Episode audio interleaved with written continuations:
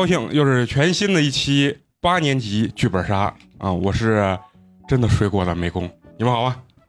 大家好，我是花花。大家好，我是嫂子。大家好，我是小菊。大家好，我是肉葵。Hello，我 Nice。大家好，我是陈同学。啊，今天非常牛逼啊！今天是大团圆的一个开始。今天的麦都不够使了，我跟陈同学呢是共同使用一个麦。今天呢，我不仅是美工，而且我还是今天咱们最重要的 DM 主持人，给点掌声啊！好的，哇，好厉害哟！呱唧，没有你今天这个东西都进行不下去。错一点是睡到五点钟啊，错一点睡五点。行了，那时间比较紧迫，咱们就不废话了，给大家介绍一下。今天呢，因为是咱们八年级的第一百期，所以要做一个特别的节目，所以我们今天要进行一场八年级内部的剧本杀，顺便呢要宣传一下，后期呢我们可能会做一个工作室连带的一个剧本杀的这个馆。哇哦！哇，牛了牛了！废话不多说，接下来给咱们介绍一下今天的这个剧本杀主题，叫《古墓野》，一个非常火的这么一个剧本杀。在玩之前呢，给咱们没有玩过这些朋友稍微介绍一下，咱们剧本杀的这个内核是一个什么东西，并不是说一定要贴脸，要要把别人喷死的这是一个游戏，它是享受过程的一个游戏。对，结果并不重要。对，而且呢，我对它的定义是什么？就是说剧本杀有一种像你带着别人去演了一场电影的这么一个感觉。嗯，之前咱们可能看电影是看别人演，这回呢咱们自己演，一定要戏精附体这种感觉。我觉得小菊应该是没有问题，你们哎，你叫谁呢？角色还没有分，角色还没有分。行，接下来呢，我给大家介绍一下咱们今天玩这个剧本《古墓野》的这个主题啊，它的主题叫做“微恐入局，高能反转，情感沉浸”。哦，小鱼这个配合感非常，音效做的非常好啊。接下来介绍一下咱们这个故事背景啊，羌镇地处于岷江西岸，有上千年古文化的美丽小镇，国家旅游文化的圣地。自古流传“炎帝在此尝百草”，镇中银杏皆有灵性的传说。小镇至今有着火舞祭的仪式，在歌屏中燃烧陵墓图腾的一个样式啊，让镇民乡民对银杏古墓的树龄表示敬畏。二十世纪末呢，连续三年在火舞祭当天发生了居民举家失踪的谜案，借此呢，咱们这个呃火舞祭就暂停了。数年后呢，火舞祭的习俗得以恢复。镇上春晖中学的六名学生却在火舞祭当天突然失去了意识，醒来后在校舍看到了不可思议的场景。这个校舍我们就是这六个人啊。对你们就是这六个人啊嗯我，们是六个同学。呃，对这个校舍呢已经封了，灰暗的阴云压在头顶，校门口被断木封死，围栏被乱石掩埋，树林白发的老妇，篝火的大头娃娃，装在河中的断头女，抵住这个门栓的血手印。明明没有老师在教室，学生却纷纷的望着讲台拿起了笔记。明明没有管理员的宿舍，一颗颗头颅与头发在回廊中滚动。操场附近幼童尖声的回荡，教学大楼学生接连的消失，保健室内陈放许久的尸体突然动了起来。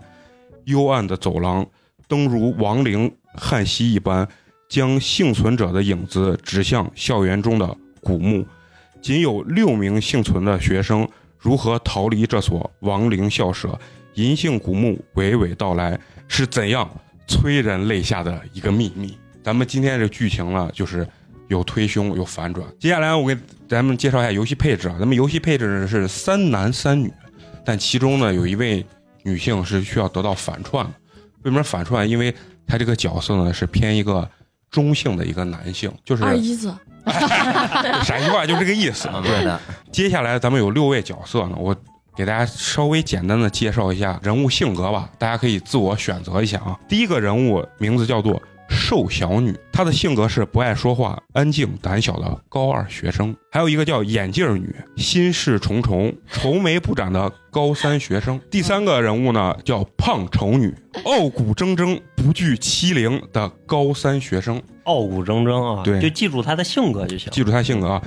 第三个呢，咱们是第一个男性的这个呃，也是需要咱们反串的这个角色，叫文若男。他的性格是也是不爱说话、安静胆小的高二学生。第五个角色呢叫冷峻男，郁郁不乐、虚与委蛇的高三学生，就是心思多、哎心眼儿多。嗯最后一个角色呢叫不良男，暴力乖张、个性冲动的高三学生。大家可以挑一下自己的。你也可以。分配，可以由你分配，你觉得谁适合也可以。我明白，不良男就给到奈斯哥吧，冷峻男帅气无比给我吧，只能只能知道只能只能给只能是我同学 陈同学。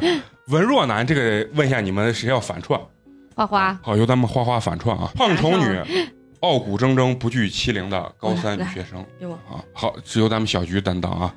就是我了。瘦小女，瘦小女就给嫂子吧。好，眼镜儿女，那就是是我咱们的肉葵担当。接下来咱们用自己的这个名字给大家打声招呼，让大家知道咱们都扮演的是哪个角色啊。大家好，我是冷峻男。大家好，我是文若男。大家好，我是瘦小女。大家好，我是胖丑女。我是眼镜女，大家好，我是不良男。接下来呢，把我的二维码打开，然后大家把那个费用给主持人填。好，行，接下来呢，大家就可以翻开剧本啊，阅读第一章了，阅读到禁止翻阅下一章为止。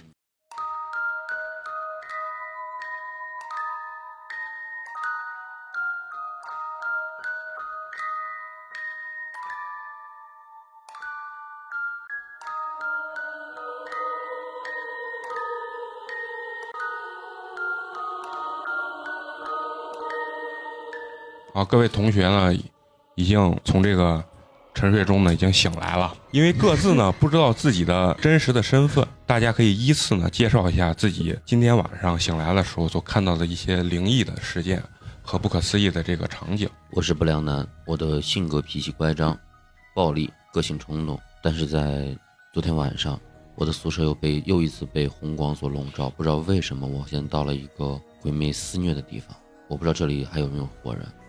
我今天碰到了三个鬼魅，一个是满脸鲜血的长发少女，还有两个小孩子幼童，他们跟着我，一直在跟着我，让我到处跑。我从宿舍里面跑出来，我不知道我该该去哪里。之后我就碰到了大家，然后现在我现在到了，看到了大家。结束了。奈斯哥这个声音说的，人后背发凉。贼可怕，我感觉他追我呀！那接下来由咱们另一位同学，我是眼镜女，我心事重重，愁眉不展。我跟不良男不太一样，我啥都没不记得，然后我也没有其他的展开，我只是睁开眼后就在这个校舍里面，然后我也遇到了大头娃娃，呃，还有穿寿衣的白发老奶奶。我是先在学校周围有转过一圈，然后发现也没有什么可以出去的地方，然后在找到了一个被乱石和枯木都已经堵住的门口之后，听到了一些操场的动静，然后我就疯狂的向那边跑。之后呢，我就遇到了大家，这是我目前的，我没有并没有见到其他，我只见到了大头娃娃和一个白发寿衣的奶奶，还有咱们这几个人。我是胖丑女，傲骨铮铮、不惧欺凌的高三学生。我就厉害了，我感觉我啥都碰见了。就是我开始碰见几个那种红光的鬼，应该是鬼，因为我摸不到他们，我就是我伸手去摸他们，就能从他们身体里穿过去。然后呢，我就在学校里头来回胡跑，最后又碰到了一个就是口吐白沫呀、脸青，然后身上有血痕的一个高大的一个男男孩，又跑，在学校里又跑，跑跑跑跑的时候又遇见了一个就是大头娃娃，然后那个大头娃娃就一直在追我，我就在学校里头来回胡跑，跑到最后我还又遇见了他们一回，感觉这三个不是人的鬼一直在追我，然后最后就和大家相聚了，在操场上。我是瘦小女，我平时不爱说话，也比较胆小。我是一个高二的学生，嗯，我感觉我比胖丑女遇到的诡异的事情更多。我醒来的时候，我在教学楼的一层的走廊里面，然后我看见教室里面坐的整整齐齐的都是学生，就我特别害怕。突然一个男老师就过来跟我说话，让我去坐到教室里，但是他没有血色，他的手也是冰冷的，我就特别害怕，我就赶紧跑掉了，我就不敢在教学楼再待下去了。然后我就赶紧跑到一福楼，然后我通过一福楼，我看到了学校的中庭里面有一个比较漂亮的学姐在一边哭，我告诉她不要往教学楼跑，但是她好像没有听到我说的，就使劲的冲上教学楼里。当时我就特别的害怕，我害怕的同时，突然我的身后也出现了一个大头娃娃，我不敢动。这个时候我就闭上眼睛，我感觉这个大头娃娃离我越来越近。这个时候突然一个比较文弱的一个小哥哥跑了过来，把我拉到了操场附近。这个时候我突然有点想上厕所，人有三急憋不了，我有点想上厕所，但是教学楼又不敢去。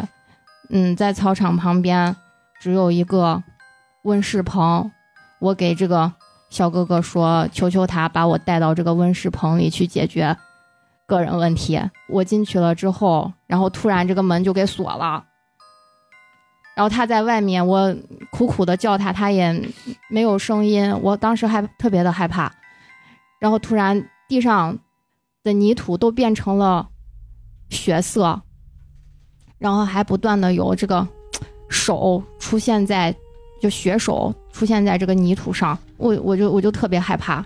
地上还出突然出现了一个，就是大家刚才有说到的那个老妇人，但是我没有看清楚她穿什么样子的衣服，我 只有害怕的闭上了眼睛。在这个老老妇人马上逼近我的时候，然后突然又出现了一个比较高大的男生，他脸色铁青，口吐白沫，脖子上还有勒痕，直接一下子吓倒了，然后昏了过去。等我再醒来的时候，我就跟大家在一起了，跟咱们这六个人在一起了。结束了。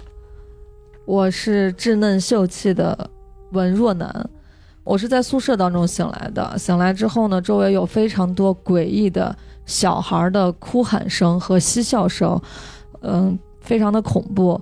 而且呢，在我的周围，我总感觉有一个人在我附近徘徊，而一直死死的盯着我，非常的害怕。我就跑出了宿舍。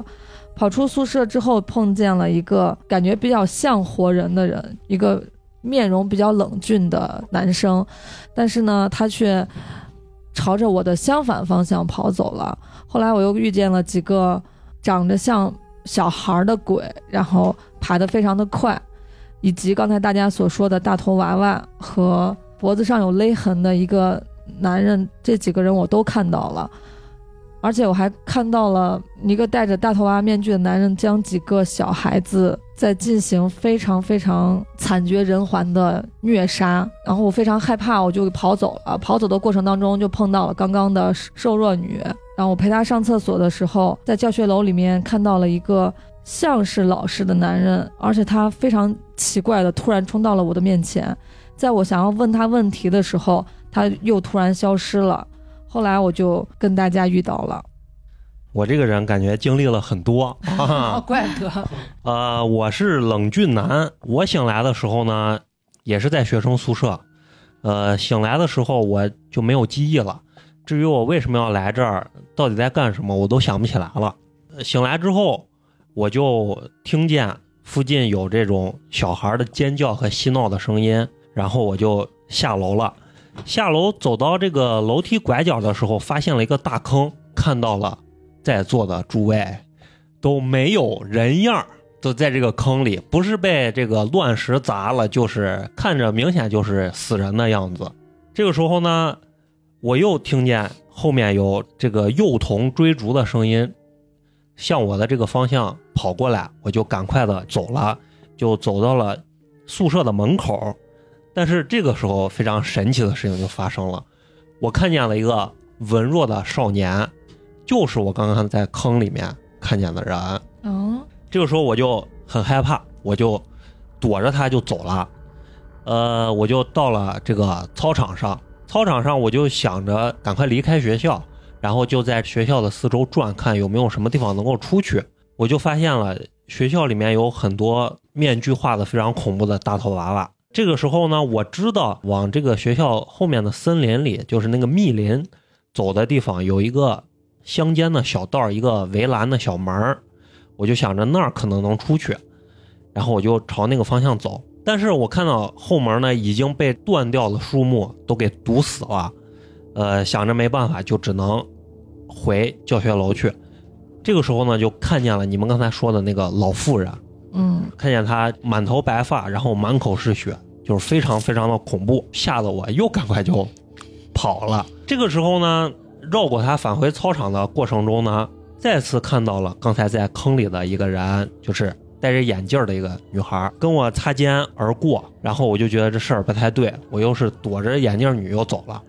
然后呢，回到操场之后，就来到了刚才你们说的那个温室大棚的外面。这个时候，突然有一个血手印儿摁在了我看向温室大棚里面的这个位置，嗯但是不知道是谁，我就离开温室大棚，去了教学楼。进了教学楼的门儿，听见二楼呢有女生的尖叫，想着可能是活人，我就上到二楼去找这个女生。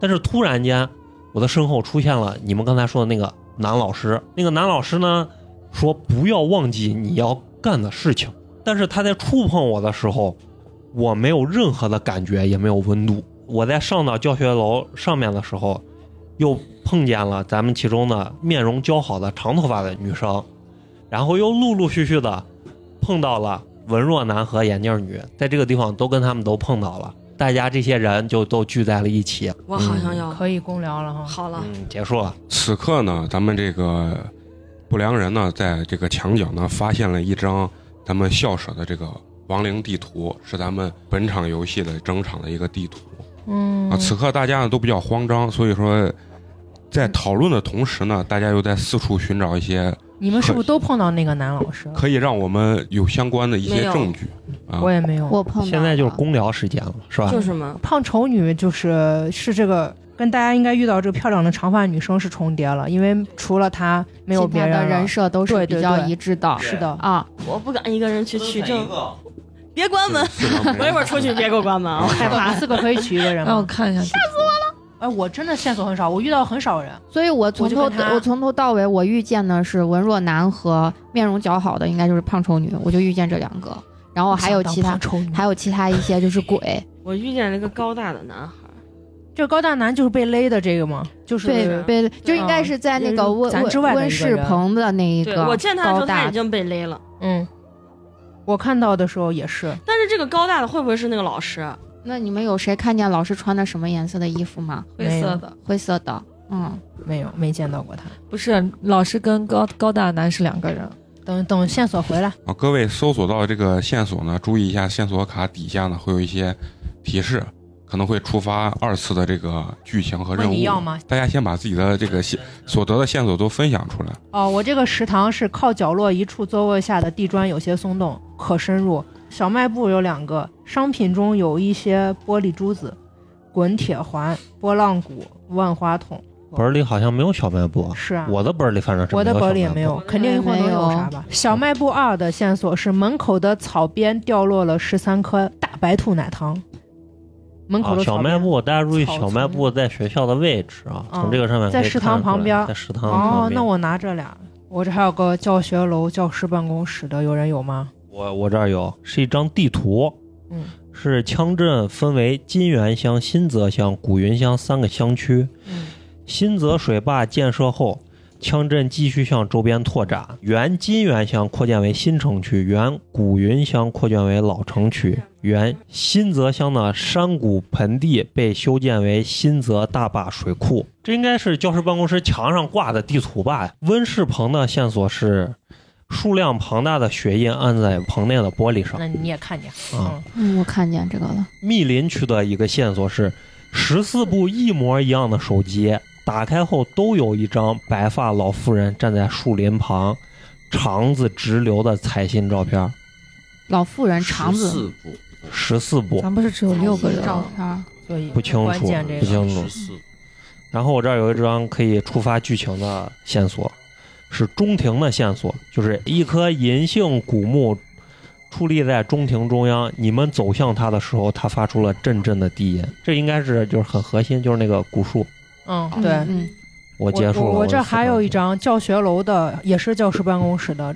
刚刚那有两张地图嘛，我这有一张旧新闻简报，旧新闻简简报一在谁呢？我这是二。一是新泽水坝建设计划，由杨杨镇长和黄氏企业董事黄国立发起的计划，二人分别代表金源乡与古云乡对羌镇发展所持的立场。原计划于1997年起在新泽乡山谷盆地周围建设水坝，将岷江引入蓄水。此计划遭到以李文勇组长为主的新泽乡干部强烈反对。李文勇称，新泽水坝建设计划将会淹没新泽乡大半土地，四千多人口乡民将无家可返。尽管杨镇长与黄董事称，新泽乡居民皆会由乡镇干部迁徙至金源乡与古云乡定居，却依然遭到新泽乡一派干部反对。水坝筑基在黄氏企业的动工下修建一年，始终被新泽乡干部多番干扰工期。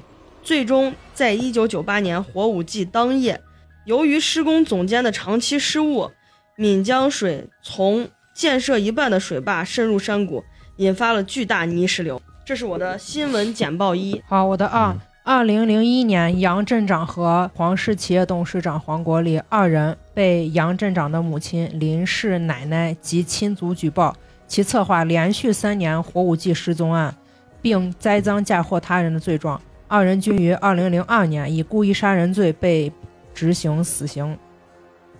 哦，就这结束了吗对，结束了。意思就是这个新泽乡的干部是极力反对这个修水坝的嗯，啊。我这可以补充一下，就是我这有一张那个拷贝文件，内容是黄氏集团让水坝的总监在九八年火舞季当天晚上施工的命令，并且附上了当时的那个图纸和签字，姓白，白松。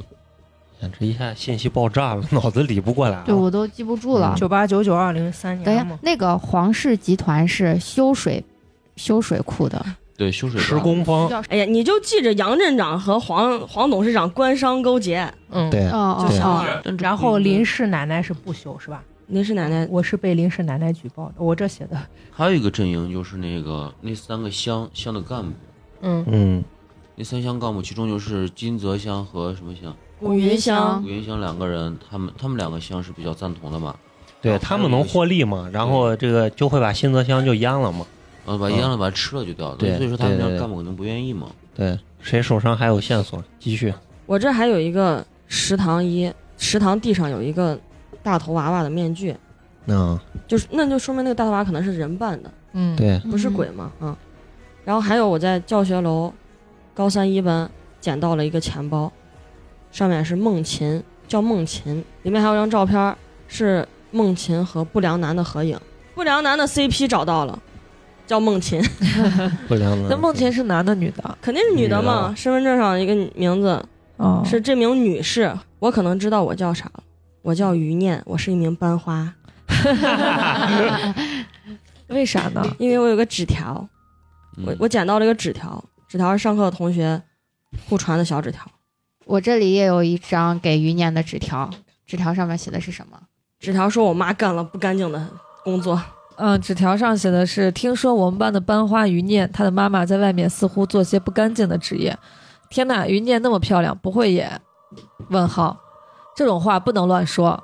也是，我这话有点过分了，就两个人在互相传纸条。嗯，瘦小女跟前有啥线索吗？我我我也有一张关于余余念念的一一张纸条，但是是我是女主，然后呃，这这个是一封信，在课桌的抽屉里面的一封信，应该是喜欢他的男生写给他的，高三二班的。然后他是这样子写的：余念，我不久后准备和家人一起搬走了。这些年来，你一直因为我家人做的事而憎恨我。我从初中开始一直怂恿人欺负你、霸凌你，直到最近快离开了，我才发现，过去那么做只是因为我喜欢上你，却不善言辞而已。抱歉，过去曾经给你和你的朋友带来那么多糟糕的回忆。黄龙一，署名是黄龙一。我看到这个线索的时候，我怀疑黄龙一就是不良男，黄氏集团的，儿儿子对，等于是他是不是不良男，我不确定。黄龙一给余念念写了一对封信写的一封信，不良男 CP 不是叫梦琴吗？只是合影而已。我这还有一个林小鱼啊，就是高三一班的，这儿有一个借书证，是高三一班李小鱼借的是火舞季相关的资料和新闻集，以及悬疑推理小说《Die Away》消失的我。我是高三的嗯，啊，我是高我是高二的，我是高二我我不知道我是高几啊？有了吧？有本子上都本子上有呢。封面哦，高三的。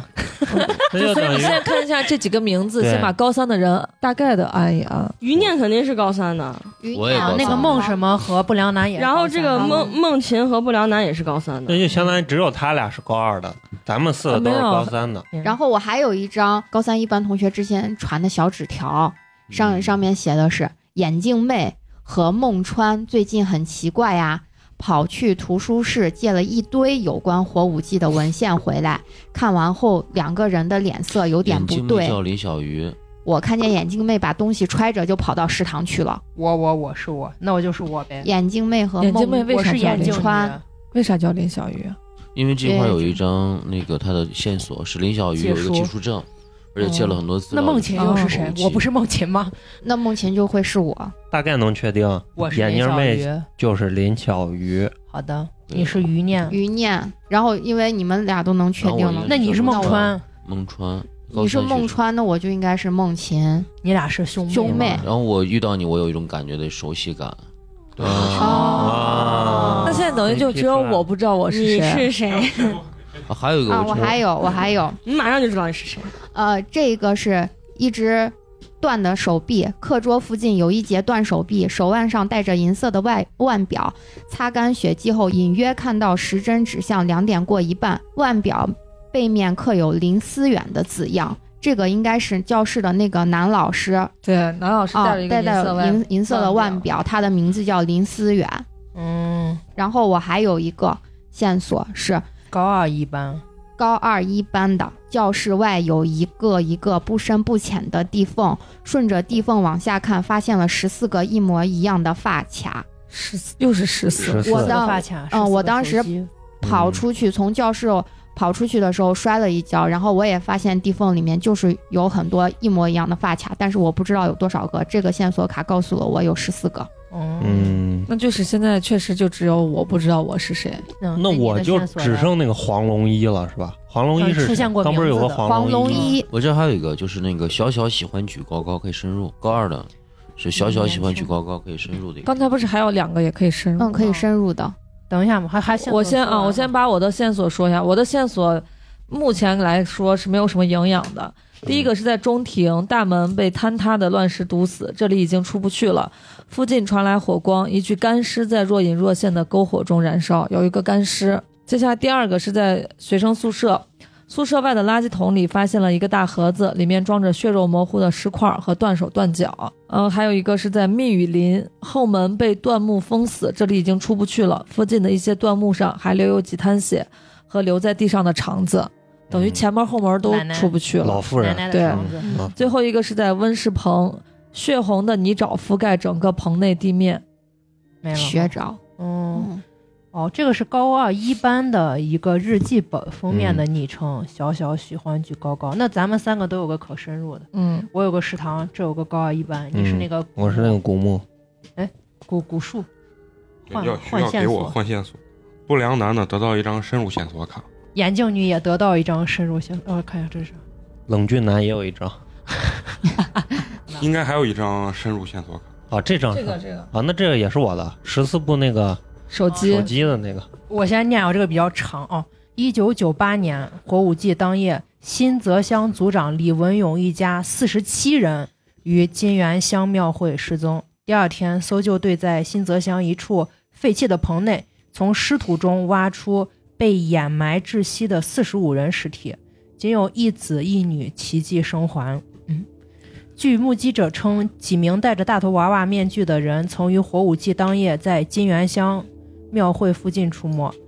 一九九九年火舞季当夜，新泽水坝建设计划的施工总监白松一家八口均未参加祭奠。第二天，警方在古云乡白松家中救出了昏迷的小儿子白子轩。另外两名三岁幼童被发现时，已被凶手以残忍的手段杀害。白松及其妻子、大女儿、二女儿的尸体在古云乡郊区被发现。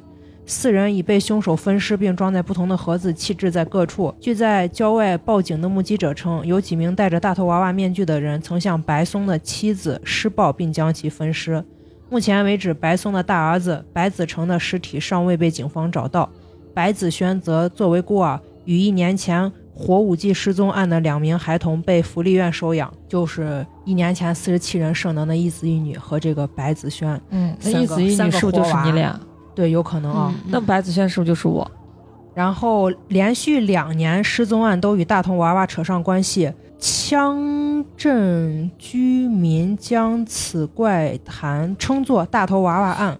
二零零零年，第三年了，火舞季当夜，人们在郎戈平的篝火中发现黄氏企业董事长秘书于毅的尸体。谁刚姓于？我叫哦余念嘛，黄氏企业董事长秘书叫于毅的尸体。于毅在金源乡家中留下遗书，称自己就是两年前火舞季失踪案的主使大头娃娃。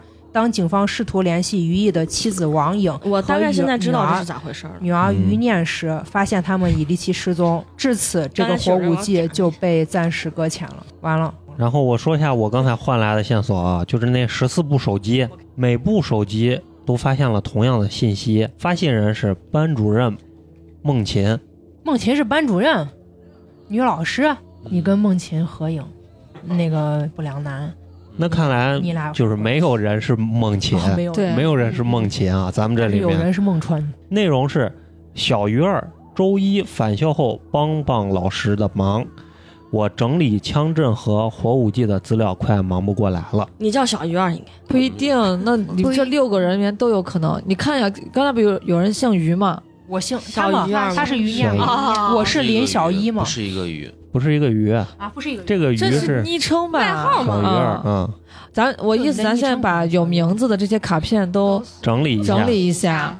然后我这边还有一条，就是好不容易李雨辰已经比以前矮小多了，然而最近发现那个人可能就是他失踪多年的哥哥后，他又变成了福利院那时不爱说话的模样。没关系，以前是你让我走出了阴霾，以后就让我带你变得开朗吧。李宇春，我，啊，你就是李宇春吗？嗯，啊，那我还以这是那本日记，小小喜欢举高高的人的日记，而且是高二一班发现的。那是不是文若楠你你写的日记？你要让他那个我我是在？怀疑哈，咱们是不是会有三个三世呢？三生三世十里桃花，就现在有可能，现在我我是觉得这里面的名字有可能会有重叠，对就可能你现在叫这个名字，或者以前叫那个名字。对，就是我本来我是个美女嘛，但是我是个胖丑女。嗯你们看见我是个美女，我这个十四个发卡可能对应着是14四个个手机啊。然后还有一条线索是音频线索，是吧？大家把耳机再戴上。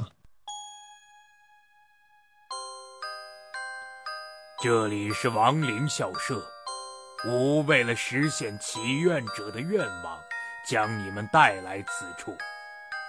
由于一些干扰，你们数次失去了自己的记忆。现在，告诉吾，你们在这个学校里所用的名字或昵称，吾将助你们恢复记忆，带你们离开此处。So this 结束了，没了，不是要告诉我吗？你告诉我啥了？不是，是咱们要告诉他啊自己的名字。吾将带你们走对啊，你不是要。带我们走出困境吗？你们得告诉我你是谁答案。咱们咱们先把名字全部先排出来，一共有几个名字？对，咱们其实你先品一品啊，光是在啊姓姓氏这个上面，已经应该出了五到六个了，而不是说名字随便你就往上面填。对对，是的，因为还有老师啥，有可能，对，所以你先要把这些名字都罗列出来，然后把排先排出几个老师的名字嘛。嗯，和无关人等的孟璇是一个女老师，还有林思远嘛，林思远是是那个男老师，是男鬼老师。嗯，嗯，嗯，黄龙一喜欢余念，对，啊这个 CP 就对了，啊富二代喜欢大美女嘛，是不是？啊，对这个 CP 就很正确。女老女老师叫孟琴，女老师班主任高二的，高二的啊班主任班主任。两个对对对对对，那个且就是琴琴棋琴棋书画的琴，然后现在还有哪些人物？余念，余念有没有啥特征吗？漂亮，有钱，就班花余念是吧？嗯，他妈也从事可能从事一些不良而且是个他铁骨铮铮的。对他妈是就是皇室皇室集团的秘书。秘书，对，黄龙一现在来看，只能是皇室的富二代啊，皇室集高团富二三代，不是高三必须是啊。高三一班，好像还是高三二班，高三二班，余念应该也是高三二班，他俩应该一个一班。个班呃，然后还有谁？李雨辰、孟川、孟琴。孟川是学生，对孟琴是老师。可能她是我姐，我觉得这个小小鱼儿不是不良男，不是不良男，嗯，嗯，小鱼儿可能是李雨辰，就是我，我李文勇加失踪嗯一儿一女，啊可能是我，嗯，因为十十四个手机，然后十四个发卡，就这个坏人姓白的一家，估计也是坏人。拿发卡，我拿手机。姓白的是施工总监嘛，所以应该姓黄的是董事长嘛。咱这个里面肯定得有两个姓李的人，一个男生，一个女生，因为对对嗯因为李氏是失踪一儿一女嘛所以现在但是现在只有一个李雨辰是高二一班的，李雨辰男女现在男女也不清楚。李雨辰，对，也不知道是男是女。对，白松家是白子轩嘛，对，那白子家儿子白子轩，嗯，白松是搞施工的。余念的父亲是皇室的秘书，不是母亲，啊，他的父亲是皇室的秘书。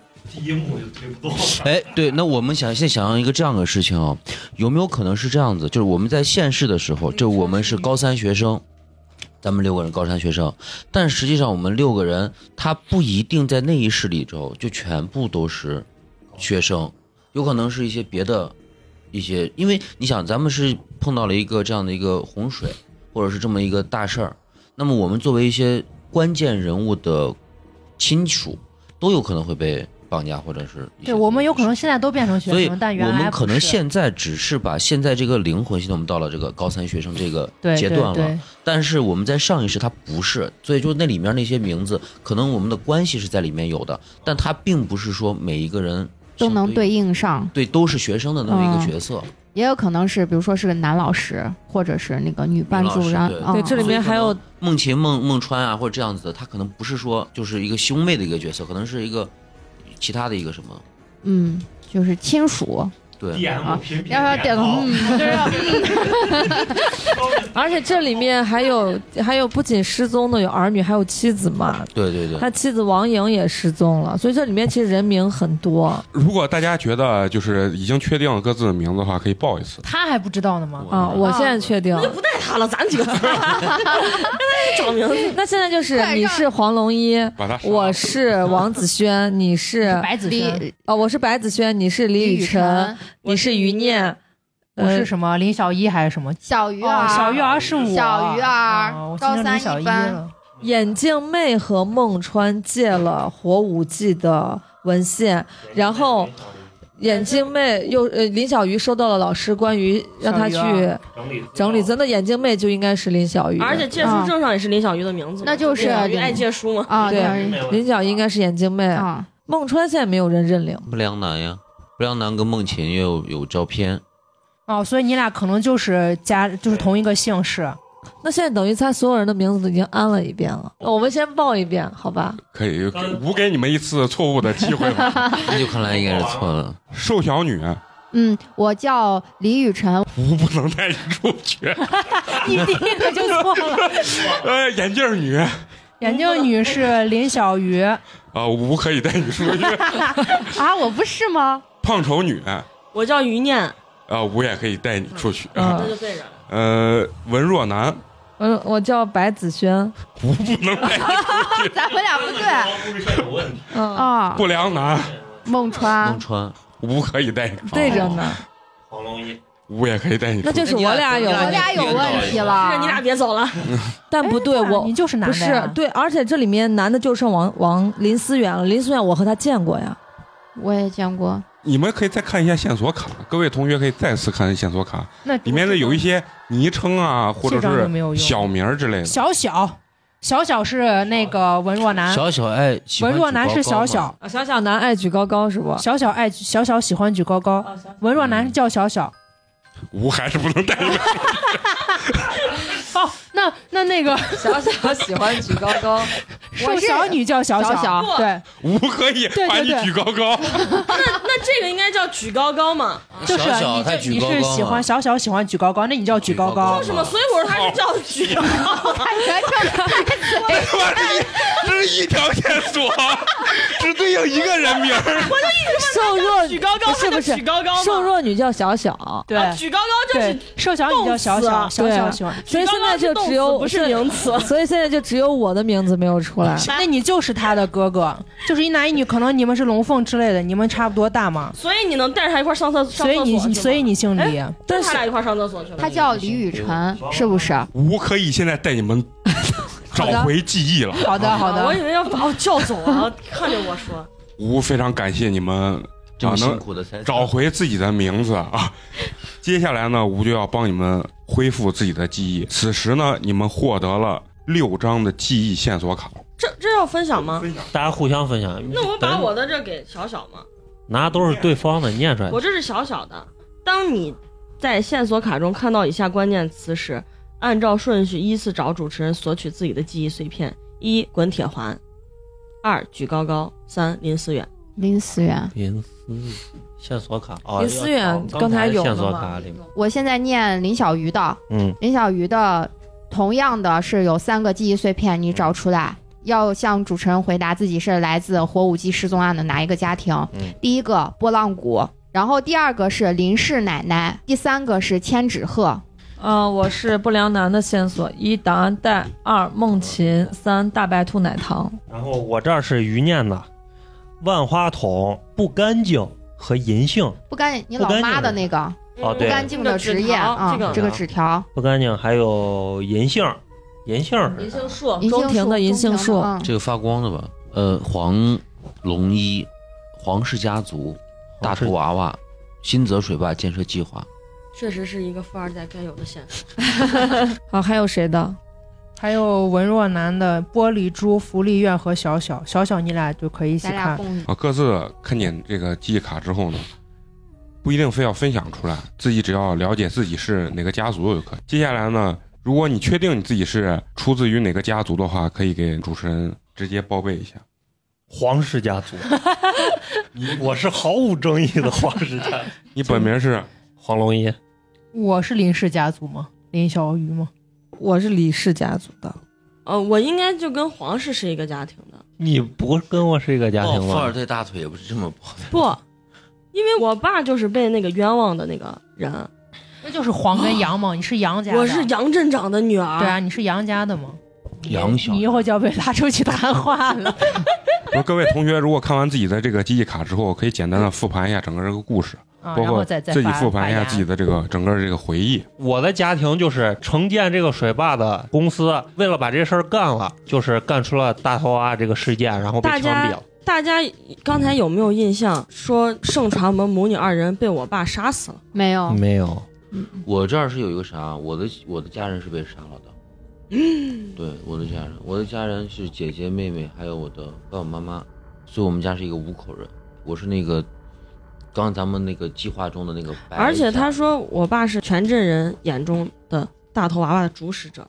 姓于嘛，于毅，那我就是你就是于家的嘛。我就是于家的嘛。对啊，你看三年，第一年是李李文勇一家，然后第二年九九年是白松一家，就是那个施工总监那一家，然后第三年是那个就你们家于于毅那一家。这里面一共有四个家族嘛，杨、黄、李、白嘛。那么我们现在可以其实大概复述一下：九七年，镇长和你们家嗯，爹妈，然后是发起了一个计划，这个计划呢就是淹了新泽，然后现在是李家族，李家是归有谁？他俩干部李，家是文若啊。男和瘦小女家，他们两个家的那种父母就是在抵抗，对。不愿意。他们是相当于是干部家庭，对，就是不呃愿意建修这个水坝的。乡领导，嗯，嗯对。对吧？乡领导家庭，一家四十七口人嗯，剩他俩四十五个人都那啥了。我们家是 在里面做的是那个计划，那个计划的那个总工程师是我爸白什么？那你就换名字叫孟白松。川了，白松一家对，白松一家，然后你叫白子子轩轩，也叫也叫孟川。我我叫白子成，白子成失踪了，白子轩是昏迷了。你家是建这个水坝的施工总监，我们家人全部都被大头娃娃的那么一帮子给弄了。然后我现在算是被孟川，呃，我我是被孟琴。我之所以叫孟川，我跟孟琴是他给我改了名字，我们两个收养了你，对收养了我，等于是这样子。哦，白家，然后你们家？我们家我奶奶嘛，林氏家族嘛，呃，我奶奶是林林奶奶，然后我爸是杨镇长，嗯、但是我一心向善，所以我叫林小鱼，我不叫杨小鱼。他爸是杨镇长。我，爸是、啊，哦杨镇长，我爸是那个坏人，然后我奶把我爸举报了，举报他干坏事嘛，就是弄这个大坝这些杀。人，杀人放火，呃，我这没有说是他到底干什么事儿，但之前有线索，就是举报他们是这起案的幕后主使。胖丑女我就是我爸就是那于毅，啊，你就是于因。为是啥？然后你家是干啥的？你看啊，黄总的秘书，对，应该就是黄总的秘书，而且是啥？是火舞祭的当晚，我和我妈在卧室躲着嘞，然后大头娃娃面具闯入我家，你俩最后在那里面躲着？大头娃娃他们用斧子锤，用锯式，呃，用锯子锯嘛。那他为啥要锤锤你们？你们是他的对啊，秘你书呀，你这得被聊了。别忘了，于毅在家里留下了遗书，称自己是主使，有可能是陷害。胁迫，对，就陷害是就是，所以人家这我的我的这个里面就说，我记忆碎片就说那晚后，我爸在全剧人的眼中成为了大头娃娃的注视者。嗯，所以你是第三个家庭，相当于两千年那个相当于他的父亲，然后被我家给陷害了。这就算了，陷害你爸陷害我就算了。最夸张的是啥？是我两年以后我回来上学来了，我还跟你是同学，嗯然后你是同学，你又欺凌我，嗯，对。嗯，对对，但是呢，我欺凌你都是因为喜欢你。但是 相爱相杀，这就有一个看我有一个白衣少年给我还要跟我表白了，然后就剩你是啥家庭？我我是李氏新泽乡组长，就是被淹的那个。但是我我我想说的是，嗯我的哥哥把李雨辰带到我的身边，跟我一起上学，说这以后就只是陪在我身边的人。但是我的线索卡里明确的告诉我，我的亲人几十个亲人在那一晚之后都死掉了，所以我应该是李氏的。对，你是李氏没问题，嗯你是第一个家，第对我是李文勇的，所以我在想？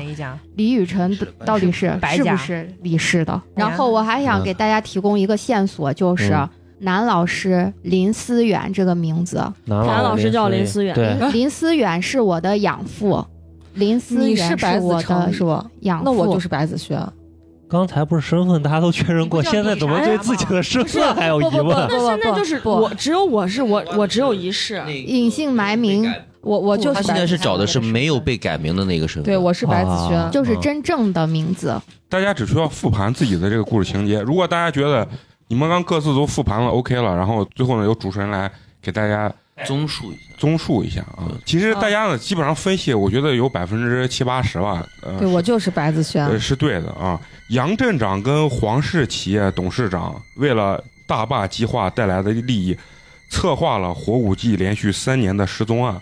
林小鱼是杨镇长的女儿，黄龙一是黄氏企业董事长的儿子。嗯，对，一九九八年呢，在火舞季那天，将李文勇全家困在新泽乡的废弃棚内，给施工总监错误图纸，导致引发泥石流，将李家四十余人和新泽乡吞没。瘦小女来自这一年失踪案的受害者家族。嗯我对最开始我说的，我是李氏家族的。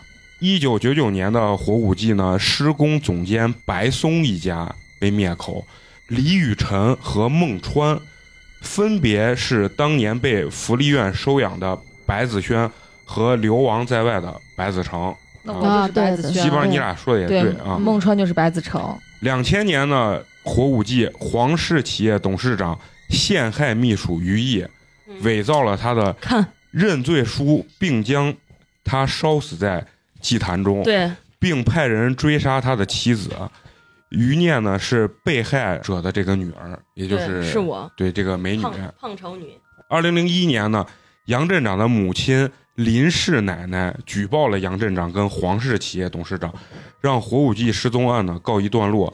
当年的孩子们有几位取了新的名字，并在后来成为了这所学校的学生。没问题那咱的对了，那接下来呢，从远方又传来了一段空灵的声音。那还有一个人没找着，白衣少年是你的哥哥，不在这个故事里。刚才吾已得到你们六人的名字：李雨辰、小小、孟川、林小鱼、余念、黄龙一。不对，吾将你们带来此处时是六个名字，现在少了一个人的名字，还多了一个人的名字。吾还不能带你们离开。此刻是你们在亡灵校舍的第十四次轮回，稍后吾会将你们第十三次轮回的记忆还给你们。现在，你们必须先找一处没有厉鬼、没有灵异事件的安全位置休息。此刻呢，大家需要找一处没有厉鬼的地方暂作休息。但是呢，如果大家选错位置的话，会扣你们的行动点。在下一环节的话，你们拿取任务卡就会减少。减少。应该是小卖部，因为他给的是十三式的那个记忆嘛。小卖部有十三个那个大大白兔兔奶糖嘛。嗯嗯，你看，那个温世鹏是血爪不行，呃，食堂有面具不行，对，食堂有面具，然后教学楼和宿舍都有什么钱包呀灵异的什么东西，对嗯然后逸夫楼我没有印象，逸夫楼应该不可以。有有逸夫楼，我有印象，谁说过？你从逸逸夫楼，楼，我这是写了一句逸夫楼，就是我看到逸夫楼就压抑的本能的对产对生了我我也我这个高大的男生就在逸夫楼的入口。啊，那就不行。嗯不行，那就小卖部了。但是我还有个，中庭，但是我觉得我们应该去逸夫楼。为什么？就是所有人需要就统一一个答案。咱们相信王一夫，就去逸夫楼。因为我觉得咱故事，咱第一章故事里没有提到小卖部，是吧？反正我的本儿里是没有小卖部。我也没。有小卖部我也没有我也没有想过。然后我提一个点啊，就是说嗯那个、那个那个糖的事情，嗯那个那个奶糖，我觉得应该是我的一个道具，是因为我的家人被杀害的时候，我的姐姐和我现在以及我现在碰到这个高大宇这个这个少年，呃，阳光少年，他们所有给到我的一个东西都是这个奶糖，让我能够感觉到人间处处有真情。所以啊，安全，但是没有说在哪儿给的呀。对，然后我觉得是可应该我这么理，解，他十三个奶糖意思就是只有这儿是停留在第十三，我也是这样想的那。还有手机和那个发卡的。那那两个都是十都是14四个呀。那都是十四。密林区的也不行吗？其实不是，我觉得咱们不能恐惧那些婴儿和老太太，因为他们是好人，他们是被害的人。你现在应该排除那些出现戴着大头娃娃面具的地方的人的地方操。场厉鬼应该也不可以，因为他刚刚说了厉鬼也是不可以的。厉鬼就是那大头娃娃嘛，老太太不是留着肠子的老太太，她应该那是林老太太吧他？也是是林老鬼，但是也是鬼啊，不管是啊这个鬼是他前生是好鬼吗？坏坏鬼。对他都是鬼就不行所以小卖部是唯一安全的嘛？其他地方都出现过不好东西嘛？咱们先别，嗯我觉得先别结果导向，先先分析过程。食堂呢？食堂食堂不行，食堂是那三个那大头娃娃出现的地方。那咱们排除，那就是说小卖部啥也没有，逸夫楼啥也没有过。逸夫楼有啊，他见过那个男孩，那个男孩在逸夫楼的入口，哪个男孩？高大的男生就脖子被勒了。他现在不应该在这个棚子吗？他出现过。温室温室棚的时候，我我到逸夫楼的门口的时候，入口的时候，这个男的在那个红光里头站着。对我的也是，我上上厕所不是那个温室棚的时候，他浑身就这个高大的男生，双目突出，而且这个男的绝对是有问题，因为但是最后的时候，在我的故事里面，就是咱们碰见的时候温，世鹏，这个高大的男生已经到温室棚了，我最后在温室棚也见也见他他了，是吧？嗯，大家都在这。那目前是不是可以说逸夫楼稍显安全一点？刚才也没有逸夫楼线索？我这儿写的逸夫楼是。我望向前方不远的逸夫楼，不知为何那栋建筑给了我十分压抑的感觉。对所以它不安全呀，还是小卖部。不，我先提醒一下大家，就是说你们每人有两次试错的机会，就是你们一共有两个行动点，两次错误的话。好，那就先小卖部后逸夫楼。后逸夫楼。咱们是这样投票吧，同意小卖部的举手，三二一，我不是不同意啊啊，就是我现在纠结对很纠结，不是我鬼鬼没有鬼都来了，咱不纠结了，快走啊。小卖部，呃，小卖部最容易被当成正确答案的第二危险答案。你们来到了小卖部，突然血光凝现。不，对，刚才所有的人看到的厉鬼从四周一拥而上，大头娃娃、白发老哎妇、干尸、断头女鬼、断脚女鬼两名女鬼好，童，够了，够了，够了，全都从小卖部的陈列后钻出来，向你们跑来。此时，瘦小女、眼镜女、胖丑女、文弱男、不良男五个人各扣一个点数。看把我的卡，我都不嗯 不是犹豫的有有我没只有我没扣，哎只有只有他没扣，为啥咱们五我有一个问个都扣题啊，了。我我现在发现了一个东西，我这里头有一个就是他心里的独白，就是他现在究竟学校到底哪一块是个安全的地方。然后他说我胖丑女走到一个那个正对中庭方向的窗户，说是能看到中庭，但是从就是教学楼看到中庭的时候，那个篝火和大头娃娃都已经消失不见了，只有一棵银杏树。肯定不是中庭，因为所有一切恐怖的来源都是古墓，有树在的地方是不安全的地方。我我觉得校舍就是一夫楼，我觉得应该是一副楼，就是因为有压抑，我们觉得压抑，而你有没有发现，他跑去了好多地方，所有全都去过了。但是我没去一夫楼，没进一夫楼，对，因为咱们都会觉得压抑，所以那些人也会觉得压抑，这是明知偏有虎，偏向虎山行，欧耶！欧 耶！你们两个欧耶那好吧，没有人理，欧 耶，还没人理。好吧，好吧，那我们第二个选择就是我觉得第二个咱一定要慎慎重慎重。你看无，所谓，我是陈同学已经站起来了。我是从男生宿舍醒来的，你们女生宿舍有没有什么？我带过而而且哈老有黑，我觉得现在他是在带节奏的。现在我要提醒一下大家，就说这个扣分点数，刚才没有扣黄龙一冷峻男的，就是说你们的点数是不同的。就是说，如果你们的扣光他有，他就把会把你们的所有的大白兔奶糖刚是谁的？大白兔我是谁的？我有大白，我没有大白兔。为啥不扣？对啊，为啥不扣我的？我现在也想不通。因为你爸是老大，不是，富二代，一切的源。你现在不要想那么多，咱们排除嘛，那复温室棚不能去，宿舍不能去，食堂不能去，小卖部也不能去，教学楼也不能去，嗯，中庭也不能去，那个草场也不能密林区也不能去，那你现在只能去逸夫楼了呀。好好，好一一副楼是没有线索的。然后从这个里图图里面来说的话，中庭是带有树和干尸，肯定是不能行的。然后密林区是有那个老妇人，还有那个后门上的那个断木，以及那个当地的一些血型肠子，这肯定也是不能行的。大头娃娃是食堂。宿舍小卖部有两个线索，那可能它就是危险二，可能是这样子啊，就是哪一块越危险，它线索可能越多，没线索可能就是不危险的。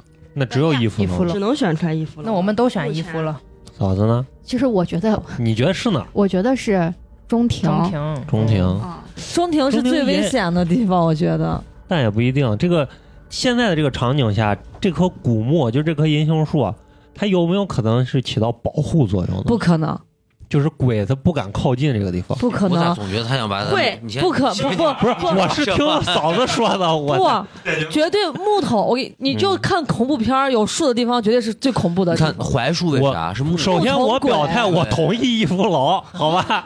不是，你要记住，不要给木我天从生原罪。哎呀，你们冷静一下，你们的线索里头有没有说这个银杏树其实是就是给这个村子是镇镇镇镇对对。宅这啥保啥乱七八糟保护的保平安的这个事儿？对，就说是这个都是都是通过这个古春晖中学那只银杏古木一直坐落在学校中庭，就这个是上一个年代上，它一定还有更上的一个世界的。人们对嗯歌舞坪中心的一棵银杏古木十分敬畏，嗯，那是这，那要不咱先去一趟？而且人啊！不不不，我不去。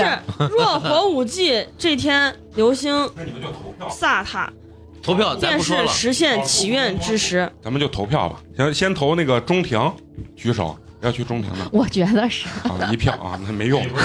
呃，我觉得，下来我这个里是面说的感觉也是中庭是安全的，对，哎，我觉得是。接下来咱们逸夫楼投票，三二一，那咱们最终选择到逸夫楼啊。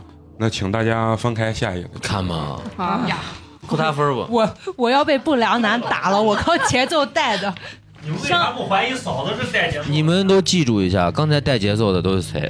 相信王一夫。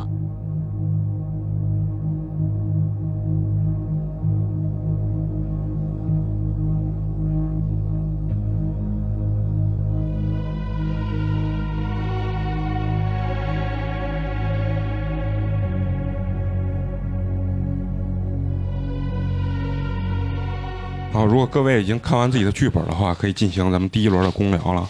此刻你们发现了逸夫楼的地图，然后因为此刻咱们在这个逸夫楼里呢，所以大家只有十五分钟的时间。因为虽然只是暂时安全，但是毕竟还是有危险。然后呢，大家所搜索的这个线索卡呢，里面有这个低银古墓的这个线索卡，这个线索卡是不能隐藏的，其他的线索卡大家可以选择性的公开。那低银古墓的先公开一下。嗯，我这是零二零一先说吧，是不是顺序好一点？窗外出现了那具行走的尸体，泛着红光，双目突出，口吐痰白沫，脸色铁青，脖子上有明显的勒痕，穿着和大家一样的校服。尸体的虚影逐渐接近古墓，你们耳边传来了古墓的低吟声：“是非真，怒非真，皆由牵挂起，何苦何必啥意思啥？意思？赤训斥的斥，嗯非真是非的非，嗯真假的真，嗯，怒非真，呃，怒气的怒，怒非非真，皆由牵挂起，何苦何必？因为牵挂，所以逗留嘛。好，公布第二。第二个是古墓低音道，第一颗流星坠落是他的死亡之刻，第二颗流星坠落是他再度复生之时。啊，第三个在我这儿，古墓低吟道：“所谓灵音，不过是祈愿者许下许下了又一个愿望吧。挺浪漫的。我我拿到的一个线索是在一楼的垃圾桶里面有一把染血染血的小刀，刀沿上的血已经干涸了。那我还说一下，一楼的垃圾桶里，我还捡到了一个便签，上面写着“你最近睡眠不好，这是老娘托保管室的同事给你带的”，署名秦。对，那是我的 那个安眠药。呃，是这样子，我我这边的话，那那瓶是有一个安眠药的。我也直说了吧，我对那个谁，我对李明浩是有一种慕名的一种愤慨吧，因为我可能不是很知道前因后果，但是李明浩一直算是在欺压我们，而我呢一直想要去保护林小鱼。林小鱼是我上一个事情事情的时候，他也是在有很多人欺负。为什么我是一个暴力乖张、个性冲动的人？在最早最早的时候我就说过，我是心中有一种莫名的恐惧，是因为恐惧什么呢？恐惧的是我的爸爸妈妈、姐姐妹妹，哎，姐姐跟妹妹全部都死于就是那些面具人，而那些面具人就是凶手。我又为什么会变成一个个性乖张的人？就是因为我想要用这种方式跟人打架的方式来表示我坚强，我站立起来了。而我看到了林小鱼，我觉得他也是一个被别人所欺负的人，那么我就会有一种共鸣感。然后这边这个安眠药是这样子的，是我的那个养母，也就是梦琴这边带给我的，而我一度有一点就是想睡睡睡不太好，而这个药的话，我也想要通过我的方式来保护林小鱼，所以这份药就是是我想用它来去对李明浩做一些不好的事情，因为他的这种强占的这种个性会把这些食物全部都拿走，那么嗯这份药的话就可以帮助我对我我这儿也看到嗯那个不良少年给李明浩下药，对，给三明治里面倒了一些东西，然后他把盒子丢了，那个盒子就是安眠药的空瓶，那就应该是你给他食食物里面放了安眠药。对，然后还有那把刀，我找过，我也看到，我也碰到了那把刀。那把刀的是在图书馆门口，上面已经干涸了。图书馆门口，但是我是在垃圾桶里找到的。那么有可能是有人把那把刀拿走或移动了。图书室还是图书馆？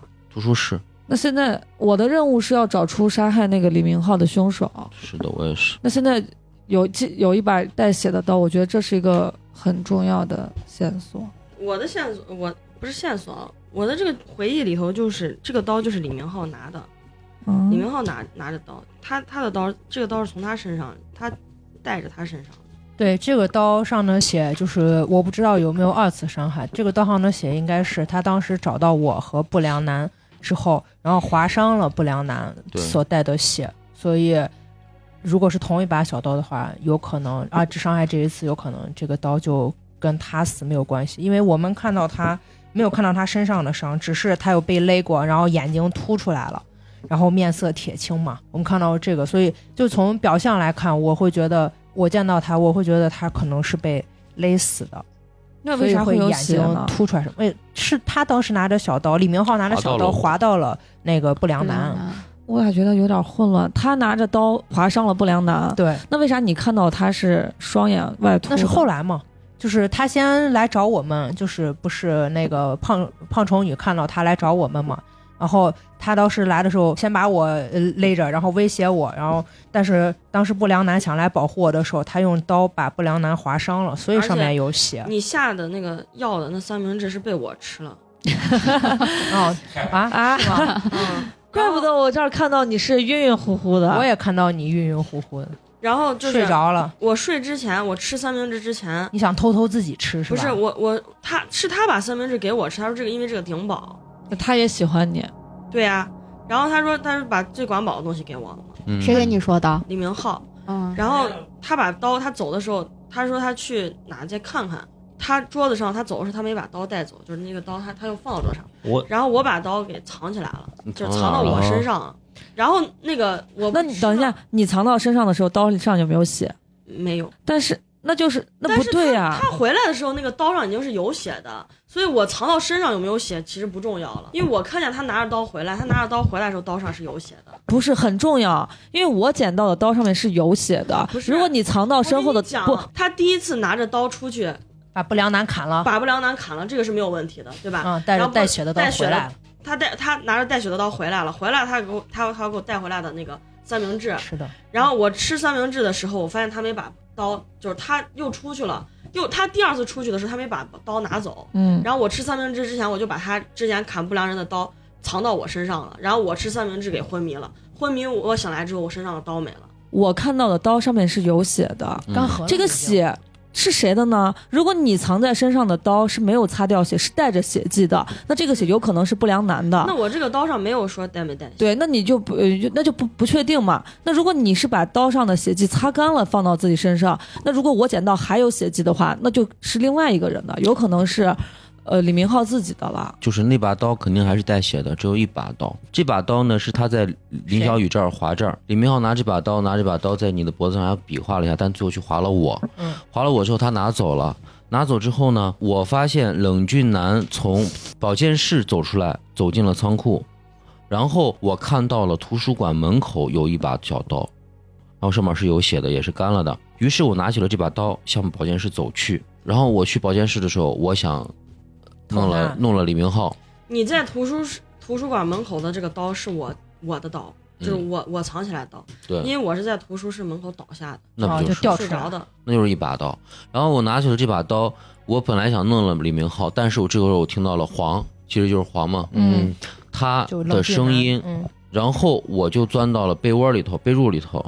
呃，之后呢，这个人走进了这个床头，把什么东西扔出了窗外，他这个人是谁不知道。对，不知道。然后他走了以后，离开了保健室，我就把这把刀扔进了垃圾桶。然后你这个时候看看到的是那把刀，垃圾桶那把刀，那就是扔出窗外的东西是啥？你不知道？是是黄黄龙一扔的，但是你发现当时保健室躺着一个人，你走的时候也没有看他俩那个人是谁？肯定李我明浩对我明浩我是看见了一个人钻进了那个那个那个床上面那就是，但是没有看出来是谁，没嗯没有看清是谁。嗯，然后你进去的时候已经有人在另一个床上躺着，对有有人钻进去了那个那个那那那个人就应该是他，是不良男吗？保健室里面有两张床，一张是就一张是人余念被褥，靠门的那个就是所谓的李明浩，但实际上可能是你，就是你吃了安眠药嘛？对他不是，但是他倒在图书室门口，我见到了。那谁扶进去了他呢？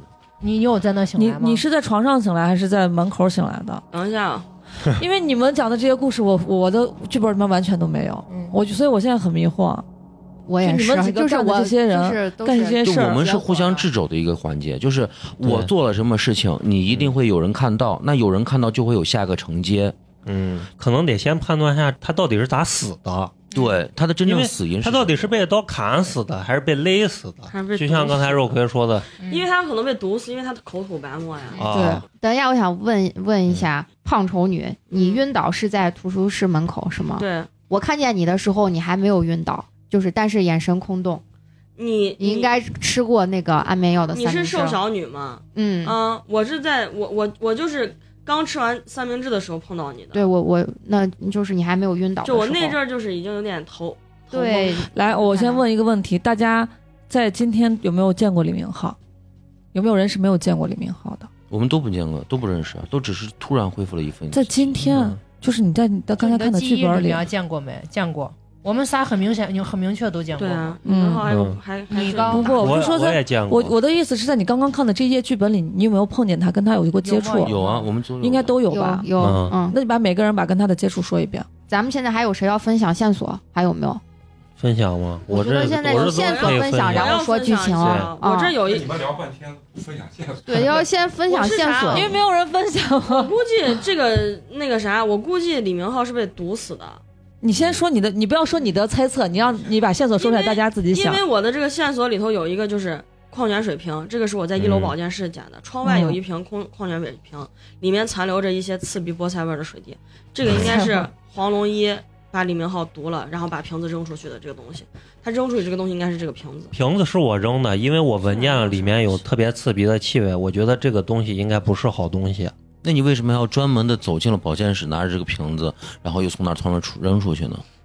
因为我看见有一个人钻到了那个床上面，所以你就要扔瓶子。我看见有一个人钻到那个床上面，然后又闻见了那个瓶子里面那个刺鼻的气味，我觉得可能是不是那个人想要因此而干些什么？你进去的时候候只有人钻进去，另一个床是空着的吗？不是这张床上有人吗，然后又看见一个黑影钻到这个床上，那张另一张床上的人你也不知道是谁。，对不知道是谁。你的这一个瓶子为什么要扔，和你看到这个黑影是不是一个人或者他是谁是没有关系的。对，就是我，我也不知道是谁，我也没有看见。那你个瓶子，他的意思就是害怕害怕躺床上那个人用这个瓶子害大家。对不良男的意思是你为啥要进去？对你为什么要拿着瓶子进去？干点啥？我这个还有一个线索，就是瓶子不是我拿的，瓶子是在这个床的旁边放着的。嗯，分先啊先分分享分享就分享。我这儿房间角落有一瓶空着的敌敌畏，瓶口到瓶身处有一些残留的敌敌畏的，就是那个液滴的痕迹，哪个房间？散发着刺鼻的气味。在实验实验室，好实验室实验室还有一张、嗯，是药剂柜中的各种化学试剂并无动过的痕迹。然后我这也是在二楼实验室嗯，找到了吃剩的零食，还有一个矿泉水瓶，就是矿泉水瓶相当于是一个空的矿泉水瓶，里面只剩下几滴水。你所以喝过呗？所以我觉得就是有人进到这个实验室里，把这个敌敌畏灌到这个矿泉水瓶里，或者是把这个敌敌畏可以加到一些零食里，然后去害别人。是的，李小鱼，我这还有一个靠窗的呃床上是刚才那个是有血迹嘛，是被罩上有血迹。我这靠窗床上是枕头上有少许灰尘。靠窗的那就是不良男睡的床。然后我还有一个保健室的线索是窗外有几节尼龙绳，绳端和其他部位相比显得不太自然。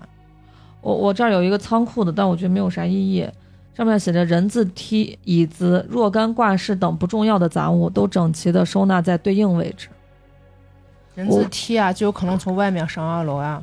我给你们说啊，我拿了一瓶水放到那个李明浩的，我发现他躺到靠窗的床上，然后我拿了一瓶水。靠窗，他不是靠窗不是墙的但那不是后来给他吃的，他走了吗？我我我进去的时候，他是在靠窗还是靠墙？进门后你发现他躺在房间里靠窗的床上，嗯，你们都犯了一个一个懂一个点，就是一直都是在盘别人和李明浩所发生的这种交集。我们不知道这些线索和你们之间到底产生了什么交集。比如说，我的交集是这把刀和这个血迹以及这个这个保健室进床这块的一个交集是我的。我们要去找他最终他怎么死的死因，他的点在哪里啊？其实看我们第一幕里面，他有写到就是双眼突出，口吐白沫，脸色铁青和脖子上有明显的勒痕。嗯说个那啥点儿的，就是这就是一个一个就是在他身上所做过的一些罪行。那么这些东西我们都是要自己来个人认领的，这是一定是每一个人都在就是这个就是说大家都干坏事儿了，到对具体是什么把他给害死？所以就所以我刚才说，大家要把自己跟他的接触顺序要理出来。胖丑女正说着呢嘛，就是嗯你进去看到他在窗前的床上，是他给你吃的前给吃的后。吃了后是因为我我我吃了那药没那么快嘛，我把三明治吃完之后，而且是只有两两瓶水，嗯我给了一瓶给眼镜女，嗯还有一瓶就是我拿着呢。嗯我拿着水去保健室了嘛。我进门之后发现那个李明浩在靠窗的床上躺着呢，他那个床头有个空瓶，我给空瓶里倒了一半的水，然后我我拿着剩下半半瓶水我就回图书室了，因为我要留着备用，万一有个啥事我还得喝。所以你没有动机吗？就是你光进去干了个这，嗯，我就是干了个这。线索没有分享完，我都已经说完了。我这个我也说绳绳子，是跟谁？我也说完。了，因为我感觉这个李明浩暗恋我，他都给你吃好吃的，他当然暗恋你。就是暗恋你，但是出这时候就出现一个矛盾，就是如果他已经给你吃了后了，他那会儿躺在靠窗的床上，那不良男又是怎么钻进靠窗的床的？大家可以啥说一下自己的怀疑，就是直接奔脸就行了。啊、对，呃，我我觉得你怀疑谁冷峻男是啊看见是是钻进靠窗的床吗？是靠窗的，那那个时候李明浩在哪里？我觉得 D M 说的非常对，我现在就最直接的怀疑眼镜女和冷峻男，因为我这里面有一句话，我一直刚刚一直我就非常的费解，就是眼镜学姐大叫声打破了寂静，我真的看见了，我看见李明浩的尸体在逸夫楼里走动，这个时候。我的剧本当中，我压根就不知道李明浩死了，但是他是第一个就是喊出来。喊出来李明浩死了的人，而且他说李明浩的尸体在逸夫楼里走动，这句话让我非常的费解，是因为这个人如果他不知道他死了，如果我不知道这个人死了，我看见他在逸夫楼里走动，他是个活人呀，为什么他们都看见他眼珠子瞪得几乎要掉下来，脸色铁青那，不是个我我这儿没有写，啊我这儿没有写，所以我很费解。哦，那那没关系。我这儿只写的是我看到李明浩的尸体在逸夫楼里走动，但是他长什么样子没有写，所以我就很费解。他既然问我，那我就说一下我看到的。我看到了是漂亮女生，等于是倒在图书室门口，而且期间有一些奇怪的举动，就是在身后藏东西之类的。那我综合一下，他有可能是藏吃的，就是不想给别人看见，知道那个谁李明浩对他好，或许是这样。然后我来回碰见他，基本上都是在图书室门口。他给过我一瓶水，呃，我也我也进去过，呃，我是进去看那个李明浩，他睡着了，但是我又出来了。我是本来想下个杀手，什么闷死他呀之类的，但是因为图书呃，因为图书室跟前那个谁就在，所以我怕动静太大。后来我犹豫，我就出来了。出来之后呢，在二次下楼的时候，我就回二楼。在二次下楼的时候，我看到漂亮女生是这个时候是倒在了门口，不像刚才我第一次见她，她是有一点昏昏沉沉。然后我又看到了面如僵尸般的李明浩站在了我面前，他的脸已经绝绝非活人的脸。然后我被这场景吓到，我就晕过去了。我醒来的时候，我在仓库里，一楼仓库，我身上还盖着一个男生的校服外套。这个时候，我在跑回二楼找大家，我就看到了那个不良男，我就跟他讲，不良男叫孟川嘛，我就跟他说，我说我看到了像是尸体的什么李明浩之类的。然后，呃，我又冲下楼，在一楼的仓库门口，我又看到了冷峻男在文弱少年的旁边痛苦的捂着头，我不知道他为什么痛苦的捂着头。然后漂亮的女生也在保健室门口十分虚弱，可能是刚醒来。这个时候，大家被我的声音吸引过来，这是我为什么说我看到李明浩的尸体在逸夫楼里走动。还有一个就是，我想说一下那个流星，呃，因为我期间在呃二楼碰到过那个瘦小女嘛，我们俩就在聊天，聊天的过程中，呃，窗外闪过一瞬华光，又是流星。因为那个古木吟说过，是流星划过的时候，不是是有一个人走了，然后又有一个人活了嘛？有一个人死了，有一个人活了。两个两颗流流星，一嗯第一颗是死亡，第二颗是复生。是的，嗯反正我我的印象中，我是看到了一次，这一次我不知道是死亡还是复生。我昏迷快醒来的时候，被黄龙一抱去了那个保健室，嗯，对，然后就是保健室有一个黑影，然后我说我在黑我在黑影里就看见了一个人举起一把小刀要杀我，要杀你，对，然后他就在准备杀我的时候，门口那个黄龙一的声音传过来了，哦，那就是不良男哦准备杀你那就是，不良男啊然后他就钻到那个被褥里了，不良男为啥要杀校花班不花？，他是被盖着呢吗，他以为哦是李明浩对在嘛。是黄龙一把我抱抱去那个保健室的时候，就说说是你他去保健晕了吗室躺着吧，啊李明浩应该不会介意你，把我抱入保健室靠门的床上，对，就是一进门的那个嘛。对，然后嗯然后那个然后看到黑影是钻进了靠窗的那对，黑影就钻进了靠靠窗的那个床上，藏在被褥里。我说一下啊，就是我的剧情里面，我现在比较怀疑的是眼镜女，因为为什么呢？我在自习室门外看到眼镜学姐从实验室拿着半瓶矿泉水瓶，就是半瓶矿泉水下了楼，下到了一楼，然后不到一分钟就回来了。因为我刚才说我拿到的这个线索就是在实验室里面，然后有一个空的矿泉水瓶，然后还有一个线索是那个实验室里有那个敌敌畏，然后我看见他是拿了一个半瓶出来了，那我想的是他那里面应该是装的是敌敌畏。敌敌畏我也见到了，水不是水是胖丑女，她当时给了我一瓶水嘛，然后后来我上去了，上去了之后我看到敌敌畏了，但是我没有，我只是想让他也是昏迷或者怎么过去，我并没有起什么杀心，所以我没有用它。然后拿那半瓶水是我后来见了孟川我们喝的，我每次看到漂亮学姐的时候，其实他都是应该都是吃了那个安眠药，然后每次都是呆呆的、愣愣的、似睡非睡的一个状态。我每一次，比如说我要进入自习室或者是要进入实验室的时候，然后眼镜学姐都会把我叫住，然后跟我去聊天儿，可能这个聊天会有一分钟，也有有的时候也会有五分钟，自习室在二楼，在二楼，就是自习室和实验室。然后我跟眼镜学姐聊天的时候，看到了有流星，看到了有两次流星，哦。我明确的嗯，知道，然后是有两次流星。现在就把大家所有人把自己的疑问疑问。或者对谁有怀疑就说出来，能就直接解答，解答不了那就说明你有问题。嗯。还有一个就是我跟李明浩的一个关系，他就是都是在欺负大家嘛。然后有一天他就突然就是我一个人落单的时候，他就欺负我，然后就给我说，如果你不想被丢到外面被厉鬼找到，你今天晚上就来保健室找我。我就是去了一下，在他的床上找了一个吃的。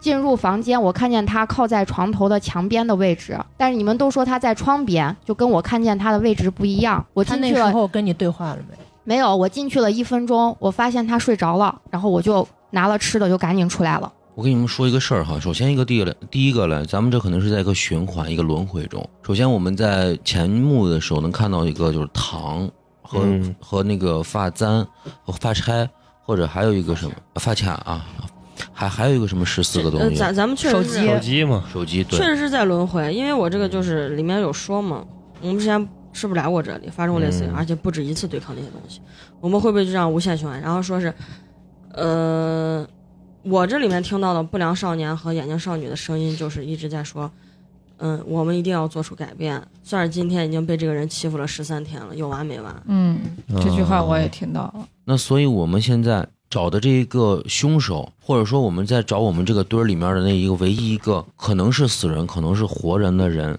在不断的冒不断充进来的重复是吧？对不断的重重复进来的。我们之所以现在每一个人都应该或多或少都被他欺负过，嗯，或者说被他所压制过。那么我呢是想要以知暴自暴的方式嗯来让我自己获得幸福跟救赎。然后我有我记忆中的那个模糊少年，我很对他跟他成为好朋友，但我记不清嗯他什么时候离开我的。我也从想要重新回到那一个就美好的时刻。那么在我这儿的话，我对李明浩所下的所有的手段，一安眠药被破了。嗯就是被他吃了。二，我呢想用刀把他弄了，但是这把刀它上面的血是身上是拿到我的血，那么这个的证人呢是小鱼，我是有证人的。这把刀，他在我这里，我是在图书馆门口看到了他。而且在李明浩的身上，你们没有任何一个人从他尸体上看到他有这种刀的痕迹，他的这种所有的尸尸体的要么是勒死的，要么是毒死的。对，所以这个凶手一定不是我。嗯，那么这是我对我的自证，而你们对他做出了什么东西我不知道。那么我不应该是那个凶手。那完了，我说吧，我是被李明浩关在一楼仓库里面。我这全程我是没有对他就没有害他，我所有的注意力全部在余念身上。看他吃了药之后，把他抱回那个哪，然后你刚才问我为啥要进他的房子，就是我因为我害怕有人要害他，然后结果发现他的床头有那个带味道的那个瓶子，我就赶快把那个瓶子给他扔出去。我害怕他万一醒了之后又误喝了，只在仓库是吧？对。哦，你是那凶手。那我想我想问问，我想我想提问一下，就是嗯你在仓库门口，你为什么会要痛苦的抱着头？你受到什么伤害我了？我被那个谁给撞了被我啊！对对对，被他给撞了，是迎面撞击。对，撞了个满怀。嗯，我想打断一个，嗯我想说是你是凶手，原因是为什么呢？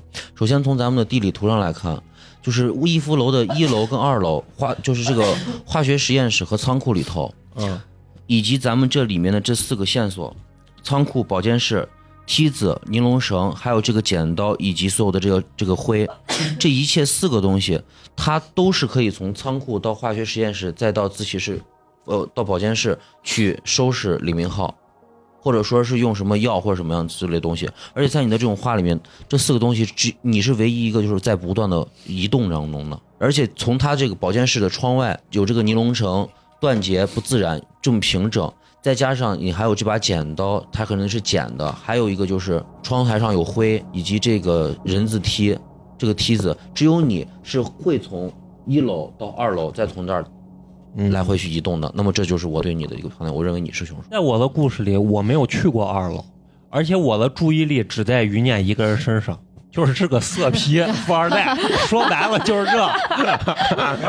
下一个发言啊，再翻译一轮，咱们就投凶了。我是在二楼的自习室里待着呢，然后因为我也是一直在自习室里，期间我和那个嗯眼镜学姐和漂亮学姐都对过话。就刚才不是小小说她她跟那个眼镜学学姐在走廊里面聊问问。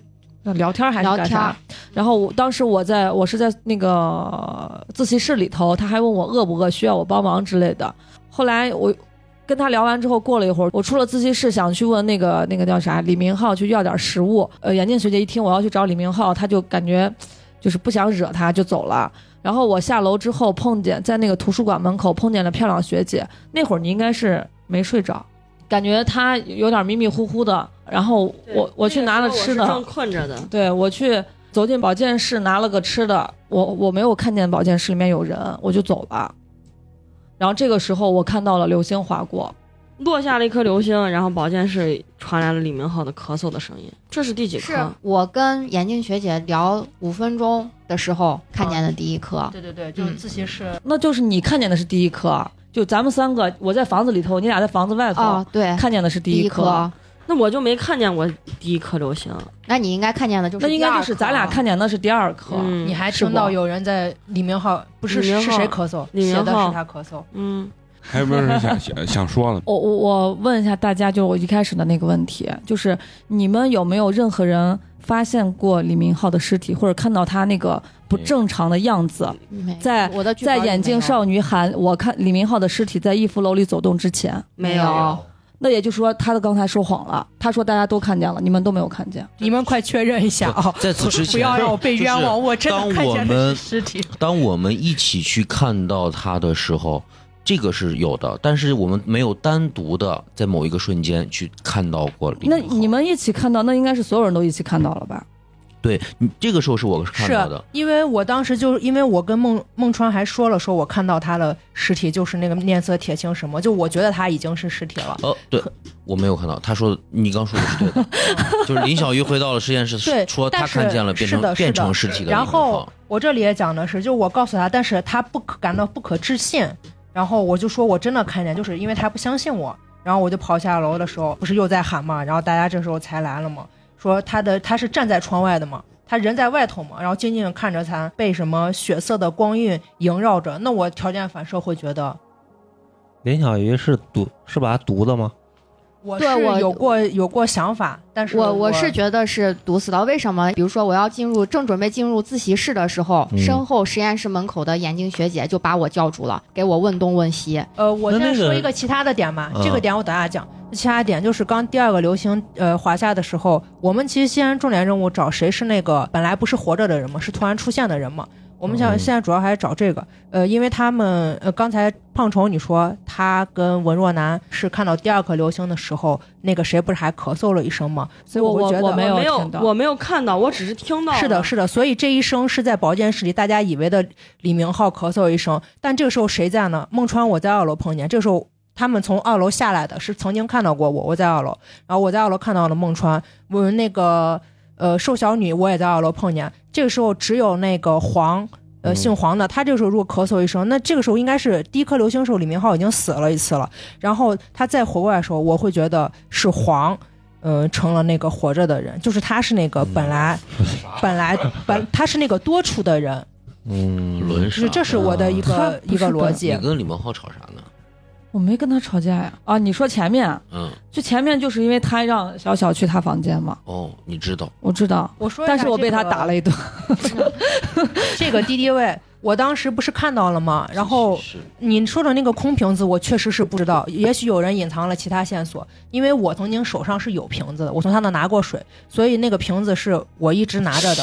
所以你那说那个空瓶子在我这里是没有出现过，我不知道是谁隐藏了线索。呃，那个敌敌畏呢，我有灌，然后我也有去，但是我还没有来得及换。但是为什么孟川应该有一幕，就就是我跟他在房间的时候，我当时还在想这瓶，他说他要喝，我说那那不行，我还想换个什么的时候，因为我第一次去过他房间嘛，我看到房间里有一个半瓶水，这个时候如果孟川 喝的话，那个水那个水会变少，变少之后数量会有变化的话，我怕我没有办法就再去那个啥了。我我我刚才错说错了一个地方，第一颗流星划过的时候我也看见，那个时候我在自习室里头。对啊，是你说的。对，然后我听到了，对我说完流星划过之后，门口的眼镜学姐和小小在说什么火舞季有流星落下的事情，那说明两两颗流星我都看见，我把刚这块儿看差了。那就是两颗流星。对，所以就是这个姓黄的冷冷峻男的线索，就我本来还比较怀怀疑文若男，但因为他跟我同时看那个啥，所以我会觉得冷峻男，嗯、嫌疑大点。至于他杀没杀人，我不知道。还有你说的空瓶，呃，我确定我没有碰碰到过。我会觉得那个冷峻年是那个又出现了的人，就是我明白了，就是说他死了两次。多多出他第一颗，你看，咱们看用这个古墓吟这本书来说，他说的是第一颗流星坠落是他死亡之刻，那么就是第一颗流星你的那个节点，看到流星下来的时候，那个时候他死了一次，死的啊死了一次，是的然后第二一颗就一下去，他要说要要复生活，了，是谁活了吗那？就不是死两次吗？那是那死一就就死死一活啊，啊，死一次活一次。而且你看我这我这边还有一个，当林小雨走了之后，回廊响起了一阵风铃的声音，那么就是说，又哎，我刚才有一个有铃有风铃对对对，，就是又是一个祈愿者许下了一个愿望罢了，就是古墓里但是这个愿望咱就这个愿望的话，一定是相关的一个什么某个东西。你们现在心中有没有自己的答案？我有，姓姓黄，如姓黄。如果有的话，那就闭眼开始准备投投人，头头胸胸是吧？是啊指还是指闭眼之后，我说三二一，你指向你认为的凶手就那叫指叉？不不不，那你就说谁同意是谁，然后谁哦同意举手行行行，好，那就闭眼吧。啊，来，闭眼。好，来，好，第一个咱们是不良男，来，三二一，举手。好，第二个是咱们的眼镜女，一二三，举手。眼镜女三票啊。好，然后接下来呢，咱们第四个投的是胖丑女，一二三，投票。好，接下来是咱们小小，三二一，举手。接下来是咱们的这个文若男，三二一，举手。最后一个，咱们的黄龙一，一二三，举手。啊，可以睁眼了。黄龙一跟咱们的这个 平票了。平票你刚才不是说一人只能举一次吗？咋能对啊，投票呢三三嘛，一共六个人嘛，三三嘛，三三啊啊，对，一共六个人，那就等于其他人没有人投票。肯定就是嫌疑就在我俩身上嗯了。然后你俩再一人给一分钟发言，然后咱们再投，好吧？嗯上 PK，我先说，我为什么严重怀疑他，因为他一直在仓库里，所以我严重怀疑他是这个呃本身不存在的人。然后当那个谁呃死了之后，然后他又重新的真正的活了。他可能之前是个行尸走肉之类的吧，也许，然后他又活了，因为他线索过少。就是我相信他真的去抱过那个呃漂亮女的，然后在那个图书室门口。但是那个时候已经是他安眠药过后了，就是已经发生了很多事情了。我是真的干过些啥，但是我觉得嫌疑确实是不在我这儿，我严重怀疑他是被勒死的。但这个勒的话，已经没有在任何身上出现线索，所以我还是怀疑是他那些梯子什么的摆整齐，然后那些线索是，所以我觉得是指在黄的身上。到我了。嗯，到你。眼镜女说的这些跟凶手的关系其实并不是特别大。首先，我是不是多出的那个人？那已经发生在是第二颗流星下的事儿了。他第一颗流星的时候就已经死了。咱们现在目的是要找出谁杀了他。咱们现在投的是凶手。首先，我是一直在一楼的，我就没有去二楼。在我看来，他是被毒死的。在这个情况下，我既拿不到瓶子，也拿不到敌敌畏，所以我压根儿没有作案工具，而且我的注意力一直是在于念的身上。完了，好，咱们进行第二轮投票啊。感觉谁也不能说服了谁。好，好，咱们第二轮投票，大家直接指就行了啊。好，来，刷你们四个指，三二一，来指。好，行，不，然后我俩互相指，然后你们还是没有变。呃，不行了，上个警长。最后我公布正确答案啊，因为这两个上 PK 台的都不是凶手，最后凶手真凶是文若男，还真是文若男，他他太那啥了。帮凶是瘦小女啊，所以看看着你们在那瞎盘，我也很急啊，越盘离得越远啊。你们最大的问题就是没有人盘他被勒死这件事情。是啊，嗯然后我我给大家解读一下盘凶的这个思路啊，脖子上有勒痕嘛？嗯，根据现有的这个线索可以分析，李明浩至少中了敌敌畏，并且被人勒死。之前躺在床上有留下血迹，也有被刀刺杀的这个嫌疑。大家都把他捅了一顿。对，但床上留下的血迹以及垃圾桶里的小刀的血迹都是不良男的。他之前被李明浩用刀划伤，后来这把刀被胖丑女收走了。呃，又在胖丑女因为吃了三明治里的安眠药后晕倒了，不良男将遗落在地上的刀收走了。到保健室呢，准备杀死李明浩，却发现这时只有胖丑女躺在床上。这时冷峻男来敲门，不良男呢躲进了旁边的床上，肩上的血蹭到了这个床上。而李明浩呢，虽然在睡下前喝了眼镜女换下的敌敌畏，但从古墓低银的这个尸体线索卡可以看出来，他真正的死因是被人勒死的。对呀，对，而且死亡时间是在第一颗流星落下的时候，在那个时候呢，文弱男、不良男，包括瘦小女，还有这个眼镜女呢，彼此可以确定都在二楼。对啊，而胖丑女呢，这个时候因为安眠药的原因，早已经陷入了虚弱的状态。这点呢，被眼镜儿和瘦小还有文弱都分别看在了眼里。看上去呢，只有冷峻男有这个作案时间和条件啊，但是却没有任何证据能证明他是行凶的。从行凶所用的尼龙绳可以看出，它断成了几嗯，几段，并且呢，其中一节断绳呢还打了结，所以呢，凶手必定是用某种手法做到了，即使自己不在一楼保健室内，也能让李文浩被他勒死的这个方法。这个作案手法是什么呢？从咱们这个逸夫楼的二层的这个平面图可以看出，二楼呢从自习室到实验室有一条很长的裂缝，然后文若男呢利用了那条裂缝，将很长的尼龙绳的一端做成了绳套，从裂缝放到正下方的一楼保健室，由弱小女先一步下楼，将熟睡的李明浩翻身躺下，让他的头穿过尼龙绳套。当瘦小女回到二楼走廊和眼镜女聊天时，尽管文若男人在自习室内，他也只需要在短时间内用尽全力，以拔河的方式 让李明浩被他吊起来。文若男呢，将手里这一端的绳头系在这个门把手上，让李明浩呢被吊了五分钟，再将所有的绳子呢从裂缝扔到一楼。那个扭曲的门，我知道了啊，嗯，因为门把手呢承受不呃不了这个拉力，导致文若男在开门时门被门框卡住了。呃，费了些功夫呢，将门打开时被大家听到了。文若男呢快速的到达了一楼，将尼龙绳呢对剪断了，把尼龙绳的部分剪成了线索卡图中所所示的那种样子，丢出窗外。所以在胖丑女看来，明明所有人都只进入了李明浩的房间半分钟。但却有人有时间和条件绞死李明浩。不过，虽然文若男呢看到了不良男给李明浩下药，确信李明浩熟睡时是自己行凶的最好时机，但安眠药实际上却是被胖丑女所吃下。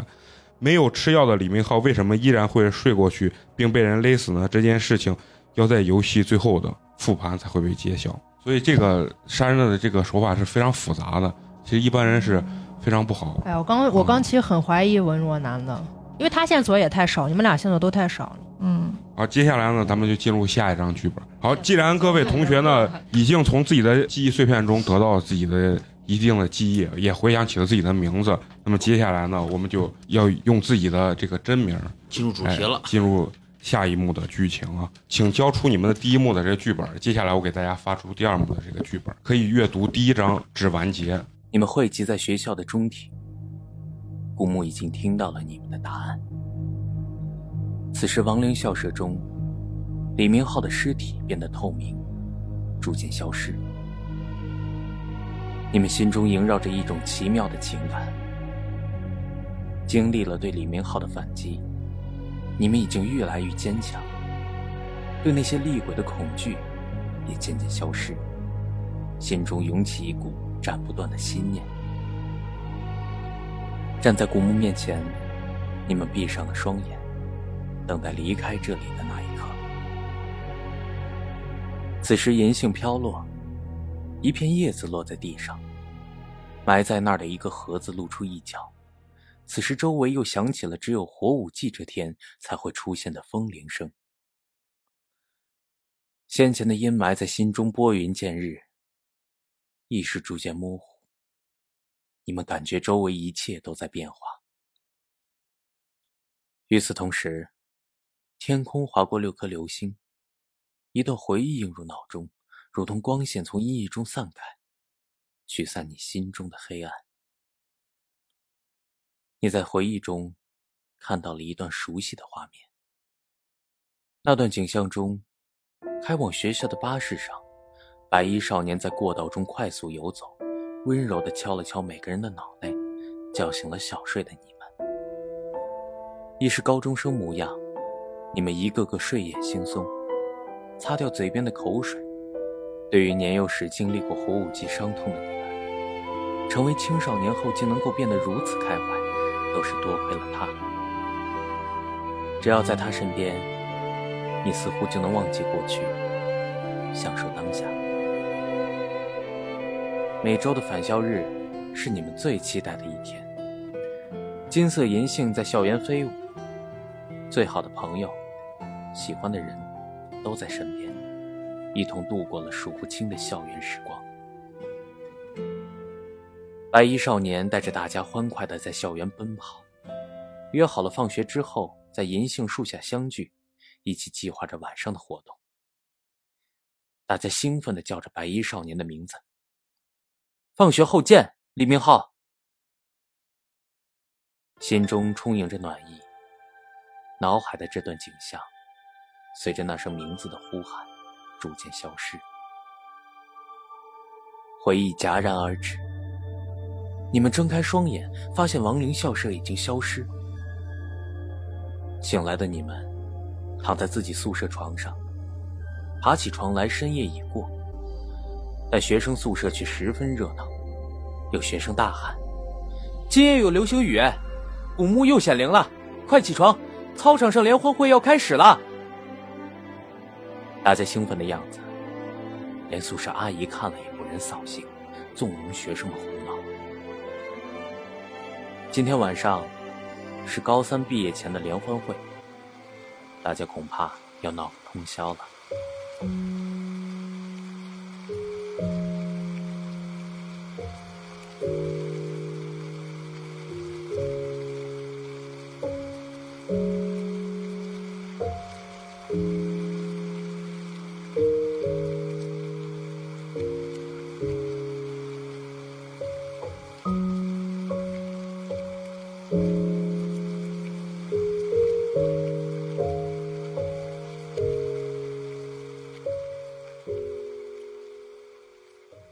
由于某种特殊的原因，需要咱们的黄龙一和余念到门外单独隔离一下。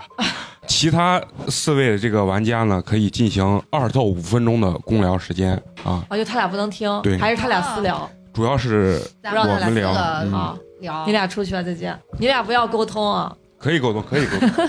刚刚的那一幕是梦境，嗯，嗯，咱们刚才就是刚刚那那里面都是的李明浩那样对大家，其实和现实是相反呃，的。这我知道，就是但是就是这些人物关系嘛，嗯不是第一年死的，第二年死的，第三年死的，也是梦境那个。你可以不把它理解为梦境，那个我觉得不是梦你可以把它理解为一个就是一个另外一个灵异的一个世界，它不能当梦境，因为 这十几世应该它都是真的，要不然不会有古墓吟这么一个灵幻的这一个。因为你姓，白嘛，那白家不是只有不白家是一死一呃，一个一活一失踪一个失踪，哦，对，昏迷的被梦琴收养了，对，就失失踪的是后来被梦琴收养了。失踪的被梦琴收养，对对对昏迷的是昏迷的是啊，昏是被被林李雅你们啊你们两个是在孤儿院碰到的，对在泥孤儿院石流中嗯活了。那么我呢是被收养，那你还有小小还有一个，那李家的一男一女是谁？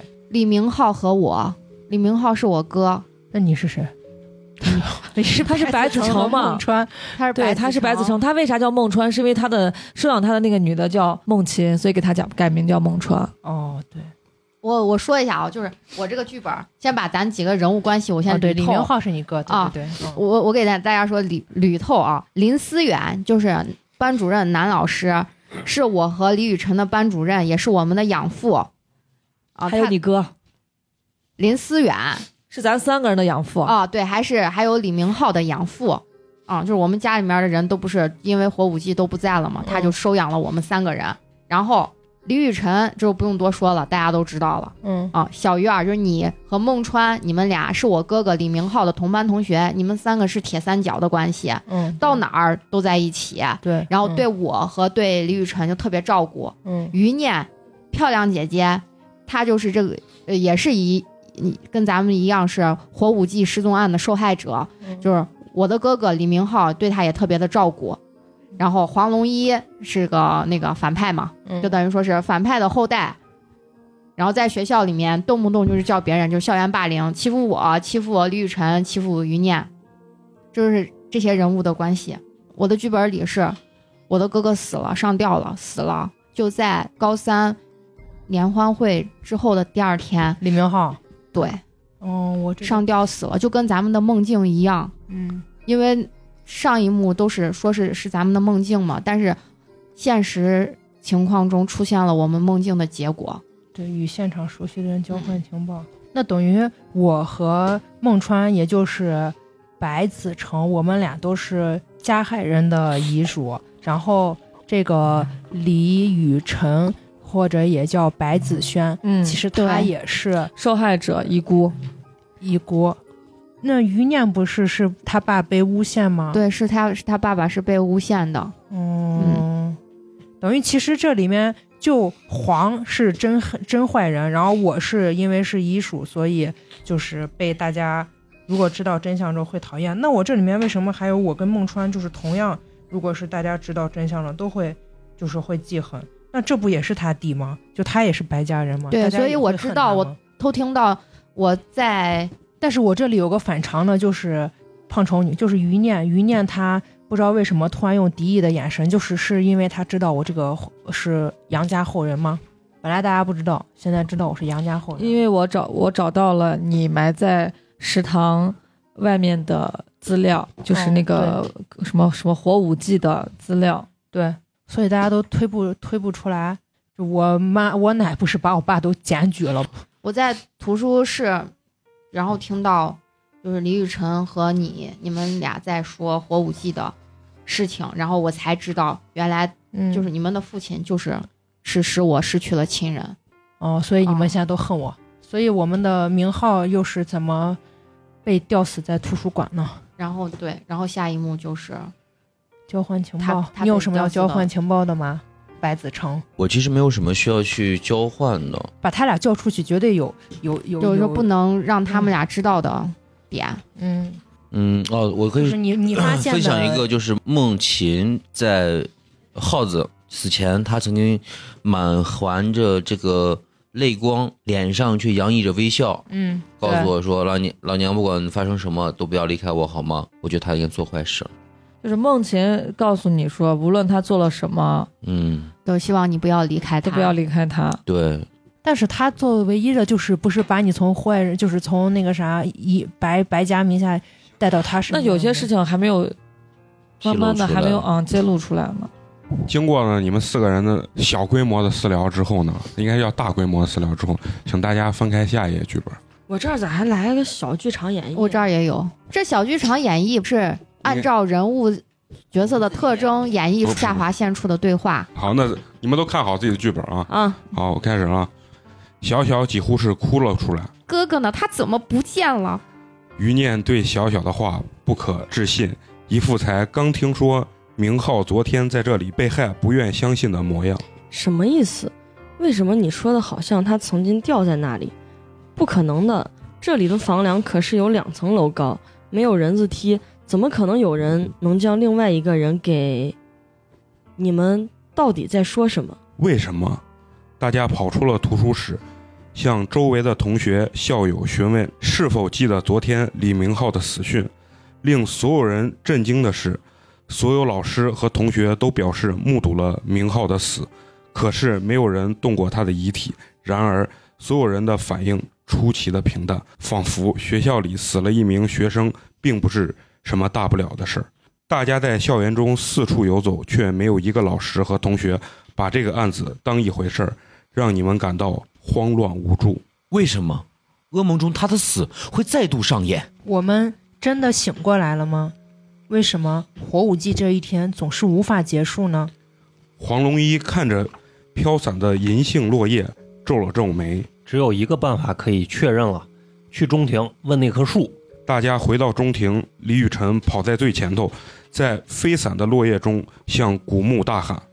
不是说会让我们离开亡灵校舍吗？回答我，明浩到底怎么了？话音刚落，银杏的绿叶飞扬落地，很快化作了淡淡的金黄。古墓的低吟声伴着落叶散滑着一同响起。亡灵校舍的梦境，你们早已离开，这里已经是不同的地方。那哥哥呢？为什么他又像之前的梦一样被明浩到底去哪儿了？为什么整个学校都找不到他？如你们昨天所见，他死了。昨天？怎么可能？我们那时刚看见耗子不久就失去了意识，醒来后的今天为什么又是火舞季呢？亡灵校舍一日轮回，初夏泛黄的银杏，还有祈愿者、流星、铃声，这些究竟有什么意义？我们现在还在梦里吗？究竟要怎样才能够醒来？这是吾与亡灵校舍祈愿者所做的约定，只有你们解开这件凶案的手法，找出真凶，吾才能做出判断，究竟是满足他先前的愿望，还是满足这世界祈愿者的愿望。什么愿望？说清楚。只有你们找出案件的手法和真凶，吾才能知道你们有没有资格像祈愿者所说的那样，回到真实的世界。接下来，我们所有的玩家呢，可以依次去索取我们的这个线索。啊，本轮的线索卡呢，一共是十五张啊，其中有三张是校园八卦，是直接公开的。然后每人依次呢去取两张这个线索卡，哦，十二张，每人两张。然后最后一个这个玩家呢，直接把校园卡三张校园卡拿在手里，向大家公开就可以了。哎呀，又是盘凶手嘛，呃，盘盘死法嘛，那就被还是被勒死的嘛。不是，因为是啥？你知道我这里面有一个线索是啥？是我睡觉，就我喝大之前，就他喝酒了，大家都发现，不知道他咋醉的，在那一动在椅子上一直不动弹，我还一直保护你。我清醒的时候那个啥，然后我发现那个尼龙绳了，然后我就把这个尼龙绳藏起来了，因为就是我梦中的时候，这个仓库丢的这个尼龙绳成为了杀死李明浩的凶器嘛，所以我就在现实生活中，我看见尼龙绳我就把它哦藏起来了。但是我醒来之后，这个尼龙绳又不见了，又不见了，然后他就被吊死到那个那个仓库，还有那那个图书室。因为你们有没有印象，就是这个图书室是教学楼一二层的一个高，嗯，是就是它是个通高两啊层，高它是个嗯通高嘛。此刻呢，在校园中流传了这样几个八卦。李雨辰的真名呢，一直是同学之间未解之谜。小小他哥李明浩经常放学后来我们班玩，有几次他不小心管李雨辰叫小白，所以李雨辰到底姓李还是姓白？高二一班同学甲提供。好，第二个八卦啊，校园里的八卦，隔壁班的李明浩啊，他绝对是个受欢迎的人，是不是每个年级每个班里都有着他的朋友？而且这家伙圣母心泛滥，最看不得人受欺负，不管你是哪个班的，他都会打抱不平。嗯，有没有因此遭人记恨？这我不知道。遭不遭女生喜欢，我倒能肯定。最近趁他还没有毕业，跑来表白的人越来越多，但是都被他拒绝了。联欢晚会好像谁爆料说，我们班的班花也挺喜欢他。校园八卦三，听说班花余念在高中以前是个胖妞，黄龙一和他初中就是同学，总笑他丑。说这辈子也不会有人喜欢他。谁知道，当年这话刚说完的第二天，李明浩就对余念表白了，让黄龙一那群人哑口无言。不过听说李明浩只是热心肠，见不得他们一直用语言羞辱余念而已。倒是余念在那会儿就比以前越来越爱打扮了，再慢慢的变成现在这个样子。高三二班同学乙，这是嗯在学校内广为流传的三个八卦。这跟我们找凶手。八卦归八卦，然后我们现在线索是可以公开，是必须公开。必须公开。我的线索啊，我的线索是一个图书室当天学生出入登记册，登记册上的是李雨辰、林小玉、李雨萌和李明浩，然后还有一个屋顶房梁，屋顶房梁方木房梁距离屋顶约三十厘米，梁上有一个空空的尼龙绳套，打结的部分有剪断的痕迹。除除此之外，在绳套旁边的尘埃有几处略微干净的区域，以及被什么刮过的痕迹。我我我这也有一个登记册，然后就是图刚那个呃，他念的是图书馆里的，当天学生出入登记是李雨辰、我、李雨萌、李明浩，然后我这有一个毕业联欢会的签到表是李明浩、于念、孟川、林小鱼我，然后黄龙一。好，目前不知道什么用啊，好，嗯，先放在这里。嗯，我的线索是老师办公室林老师的随笔，明浩他们快毕业了，雨辰和小小都是很脆弱又善良的孩子，几个曾经形影不离的好朋友即将离开，以后就只剩他们俩还在学校了。不仅是他们，阿川、小鱼儿和念念都对明浩很不舍。于是大家准备了一个时间胶囊盒子，写下了自己的祝福和愿望，装进了盒子里，埋在了银杏古墓下。羌镇居民都相信古墓会实现人们的愿望，孩子们将愿望埋在树下的时间胶囊里，总有一天古墓会显灵吧。对了，雨辰委托我所做的亡灵校舍梦境调查报告，等他们挖掘出时间胶囊后，我就给他们看看吧。是谁的？是是，这是呃林老师写的，哦林老师的随笔。然后学生宿舍里的宿舍阿姨的供词，学生们玩的真高兴呀！我本想说没收拾好操场上遗留的东西就不准他们进宿舍，但他们醉醺醺的说第二天一定会去收拾，还给仓库，我也就不说什么了。倒是这天晚上，小小跟李雨辰进过一次男生宿舍，李明浩背着余念进过一次女生宿舍。真是的，要不是日子特殊，我才不会睁一只眼闭一只眼儿。我这也有一个老师随笔，孟老师的随笔。当年收养阿川的时候，没想到他就是我们找了很多年的那个孩子。原来这么多年，那孩子一直离我们这么近。白松先生，虽然和你素未谋面，但我身为老镇长的远亲，无法不为他和皇室企业的恶行感到羞愧。我必将阿川当亲生儿子所养，望他成才，请你们安息吧。还有一个食堂阿姨的供词。孩子们通宵办了联欢会，第二天来吃午饭的学生不算多，都在操场上收拾东西。不过我看见有个长得白净乖巧的男孩男生来食堂，在一个座位底下翻出了一个文件袋就跑了。后来又有一个戴眼镜的姑娘来翻那块地板，我就告诉她下面的东西已经被拿走了。我两个线索应该都是跟作案作案手法有关的，都是在图书室。第一个就是剪刀和断了的尼龙绳，房梁正下方的位置有一把剪刀以及另一节很长很长的尼龙绳，三处绳端均有割痕，三处。然后还有一个是心形挂饰，地上不远处有一个心形金属挂饰，有些许的重量，每个角的边长约十厘米，其中三个角上刮带了少量的木屑。那这就是刚才在房梁上的对，那个死过去的痕迹。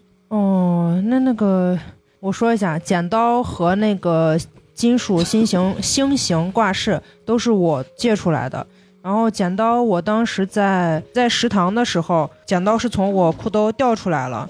然后后来因为当时跟于念他们在说说一些事情，所以心情也不好，然后也没有管，然后就走了。这个心形挂饰也是我借出的。后来我看到有一个归还记录是借了九十九件，归还了九十八件，就等于确实是少了一件。然后是其他学生还的，等于是第二天大家收了之后。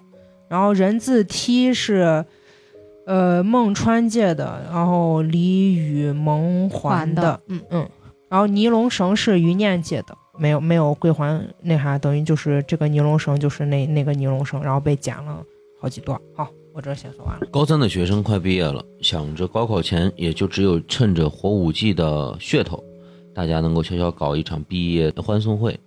还有学生居然带了酒去操场，这些孩子啊太有活力了。想着这是他们为这青春做一次告别，我也就不说啥了，好好的给他们做借还登记表，没有一点纰漏，就是仓库管理员的。呃，下来一个是图书馆，呃，图书室上遗体照片，一班同学甲拍下了几张照片供词是，我确实拍下了李明浩同学的遗体，在图书室五六米高的房梁上，他被吊在高空，下方没有任何垫脚的东西，他下垂的双手手掌红肿不已，一只手掌还脏得要命，他身上也有被捆绑过的痕迹。一只手臂的内侧和身侧全部都是灰，没了。那看这个图，房梁上这个图，感觉是他是不是自己曾经扒在房梁上过，所以一个手臂上有灰。嗯，好像是有可能的啊。嗯，还还有线索吗？没了是吧？都完了。感觉没有任何的线索线索太少了呀。那主要是要每个人要说一下自己本儿里头的讯息。我现在能知道的就是跟绳子有关、剪刀有关的。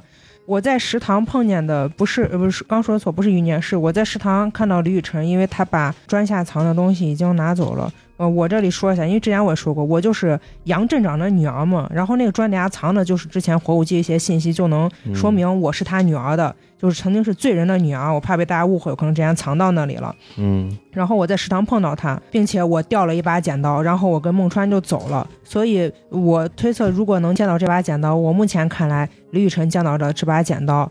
然后刚才那个余念说他身上的尼龙绳是他借出来，但是后来他酒醒之后，这个绳子不见了，不知道是谁拿走了。对，有谁靠近过他吗？我是那个喝酒的时候，我看到那个小院儿用剪刀指着黄黄龙一，然后、然后靠近我的人多了。李明浩把我抱到女生宿舍去了，为啥？对，刚才有有写吗？喝多了吗？有有喝多了人写，然后那个绳是我从逸夫楼仓库借出来之后，我就直接赶紧回宿舍了，我就把那个绳就扔到宿舍床上去了。然后你又出来喝酒了。对，你借他干啥了？因为我做梦嘛，李明浩是被那个哦尼龙绳给勒死的，然后我就看见讲到尼龙绳，我就想把它赶紧收起来，然后我还觉得我这个举动比较可笑，只是因为梦，但是我现实中就要把这些可能会杀死他的东西，我就要藏，就要赶紧要收起来。所以这个绳子就是可能去女生宿舍的人可能拿走，要不然李明浩自己拿走的。嗯然后你们俩去男生宿舍干啥去了？刚才说看见你们俩去男生宿舍了，有有 有懵逼了俩因为做梦了嘛，大家都做了那个梦嘛。前上一个本子的那个梦，嗯就是梦见李文浩欺负大家嘛。嗯，我看到他之后，然后我俩相视，就说、哦，因为你俩不是把他那啥了，哥哥怎不是就是觉得哥哥怎么会变成那样一个人啊，就很、嗯根本不理解那个梦境中的内容。然然后他去男生宿舍，就是我俩把梦复盘了一下，是不？是不？我的天！我看的就是这样。你俩复盘梦干什么？就为什么要去男生宿舍？我俩不知，道，我俩不知道对方做的梦是不是一样的呀。我只知道我梦见这，嗯他也知道他梦见了。就你梦见你俩一起杀了他，他梦见你俩一起杀了他。咱们所有人所有的梦都是都一样样的，但是大家都啊不知道互相做了，都做了一样的梦呀。看我我这上面就是写的是，我醒来，我从梦境中醒来，然后急忙出门，然后跑到男跟你一起跑到男生的宿舍房间。你告诉我，就是你的室友不在，应该是去看联欢呃去联欢会看流星雨了。然后我就问李雨辰，你是不是也梦到了？是不是咱们的梦是是一样的？哦哦哦，我去叫他了，我去叫对，小小你在窗，外就叫我了，嗯，然后叫完之后，我们就相视看着对方。你也梦到了吗？然后就去男生宿舍复盘梦了。对，因为男生进不了女生宿舍，但是女生可以进男生宿舍。所以就是哎为什么黄我去你你你有啥？我在操场上对余念进行语言骚扰，余念是为啥晕倒？喝酒喝醉了喝太多了。嗯，现在比较重要的就是这个芯儿和这个尼龙绳，还有这个瓜。那个星形的装饰物是联欢会上面用的，然后李明浩也去拆卸收拾这些星形的装饰物了。嗯，这个啤酒啊是不不应该出现在这个联欢会上的，因为还上高中，你为啥会喝的烂醉呢？我也也不知道，嗯我我可能就是爱喝酒。等一下，我我我有我这块儿写了一句话，在联欢会之前的前一天，然后就是我的哥哥李明浩问我要不要去那个联欢会，高三毕业的联欢会，然后我不想去，我想的就是就比较伤感，我不想去去联欢会上徒增伤感，我就说那我不去了。然后这个时候于念准备回到女生宿舍，然后我哥也看见了，我哥就问于念明天去不去，然后就叫他，就说是问你去不去，他然后他就说他去，然后我就叫他，我说是念念，然后他看见我的时候，我就突然慌忙的把什么东西藏在了背后，藏在了身后，嗯，我藏的是尼龙绳，啊、就这就很像在图书馆那一幕，嗯大家记回忆一下那个小剧场，就是其实说那个画双下划线的对话，就是两句还都是我说的，一个是我们真的醒过来了吗？为什么火祭火舞祭这一天总是无法结束？嗯第二个，我们还在梦里吗？究竟怎样才能够醒过来？所以说我今天这一幕，我觉得应该应该也还是在在梦境当中，嗯，啊，对着嘞。而且盗梦空间嘛，对，你哥问我的时候，是因为我在我要去回宿舍路上藏那个把放尼龙绳，对，你看他最后是被尼龙绳杀死的，能拿到尼龙绳的那只有余念和他自己，因为他把余念背回去了。对，要么就是余念把他杀，要么就是 他自杀了。不不不，我因为我还我还给李明浩表白了，嗯，然后那我借着喝多了给他表白。我就是第二天，然后因为大家开完联欢会嘛，就是嗯操场上有很多那种垃圾，然后就是林思远，就我的养父也是我的老师，就带着同学一起在那儿收拾呢。然后我我看见了，我也没说话，然后我就跟老师一起加入了，就收拾这些东西嘛。然后地上就有那个空的饮料瓶，然后还有金属的新型挂饰，就刚才说的那个新型的挂饰。最后的时候，林思远林老师准备搬搬那个人字梯回仓库，我就说那我来帮你搬吧。然后我就将我就将人字梯搬回仓库，然后做了记录了。然后在这个时候，就是仓库离图书室很近嘛，然后图书室就传来了吵闹的声音，就是李雨辰和小鱼儿在说，我就知道有一些事情了。他可能是被那个新型挂饰刺死的，因为刺死他是挂，是他是上吊死的吗？不，你上吊看的是最终结果呀，你没看过程吗？因为我这个里面说啥，我说我喝喝多了之后，就是半夜醒来的时候啊，然手后上有血，不是我这我我我旁边有个人，然后那人就 在那不知道找啥东西了，然后我就问他是谁，然后这个人就说没事儿，我不会让你有事儿。这个人的就是李明浩，就是李明浩把你这个人的背回去的？这个人的手嘛，然后在我身上就就扶着我的脸跟我说没事儿，嗯但是我摸着感觉那种黏糊的那种感觉，然后他就站起来了，站起来感觉他胸前有个啥东西，他握着他胸前的东西往前前面就一直在那刺，然后就刺刺耳的金属声不断回荡，然后但是我又晕了，你喝太多了，喝太多了。因为你看他，他最终是被绳子吊死的，对吧？是不是不是我觉得他绝对不是是被绳感子吊死觉他是自己一个胳膊搭在那个上面，然后再往下吊死。他是不是对，想我也感觉那个想线索对想那个就是重现那那一幕？但是他难道是自杀？但是这里面写嗯他闭上眼，仿佛只是安详的睡着了一般。不管是他杀还是自杀，勒死的人不可能安详的像睡着了一样。我估计他是被刺死，因为他不是面色铁青嘛，血流过多不就面色铁青了？我这儿没有，哪有个安详的？对啊，我也哪有每个人的本子不一样嘛。我这儿写的是他安详的睡着了一。你们拿的不是一本教材，他吊着的时候写的对他闭上眼睛，仿佛只是安详的睡着了一般。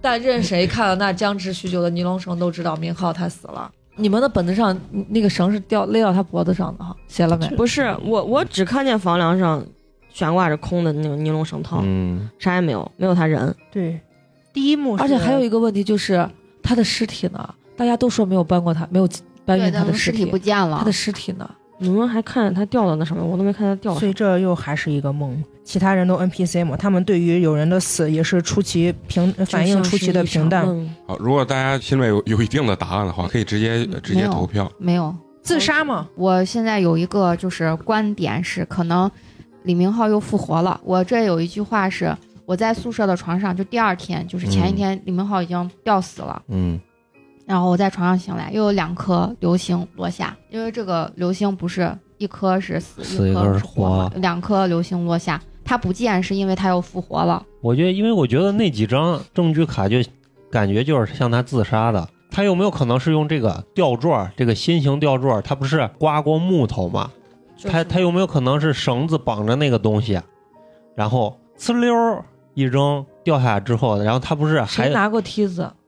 我拿过，但是还了吗？还了，啊做了登记了。登记吗？啊，然后他扔过去之后，不是，你知道我怀疑是谁？我怀疑是嗯林小鱼。我不是在睡觉里头看见了他那个，他被那个刺了，金属的东西刺了，然后他从他刺到他胸口了，然后他从他胸口拔出来了，然后他往嗯前面不断就刺，但是太黑，我看不见他刺的是啥。那你意思就是当时其实是两人在你因为面前在搏斗？，对，因为林小鱼借了九十九个那个金属挂坠儿，剩了一个对没，还，然后同学其他同学还了九十八个，就还有一个哦没还回来。他藏了一个。对，我藏什么藏？这个证据我一开始就念了，我就说少一个不知道去哪，而且剪刀我借的少了一个，应该是我跟我跟李雨辰同在食堂的时候，然后掉了之后，然后我跟孟川走了。那个新型的还挂饰，刚才呃小小说过他见过吗？见了，我绳子，见了挂饰收拾？收拾的时候，嗯，然后见了。而且关键有个很直接的证据，他说这个上面携带了少量的木屑嘛，对，嗯就说明他肯定在那儿用了。嗯嗯，而且它的就是边长是十厘米，然后房梁至顶是三十厘米，厘米就这个线索是怎么？刚好能勾着，而且他不是什么手上有什么充血是吧？爬的呃，是不手上有灰，然后有一个房梁上的痕迹，粗大概就像嗯图里面看大概就是然后那个尼龙绳有三处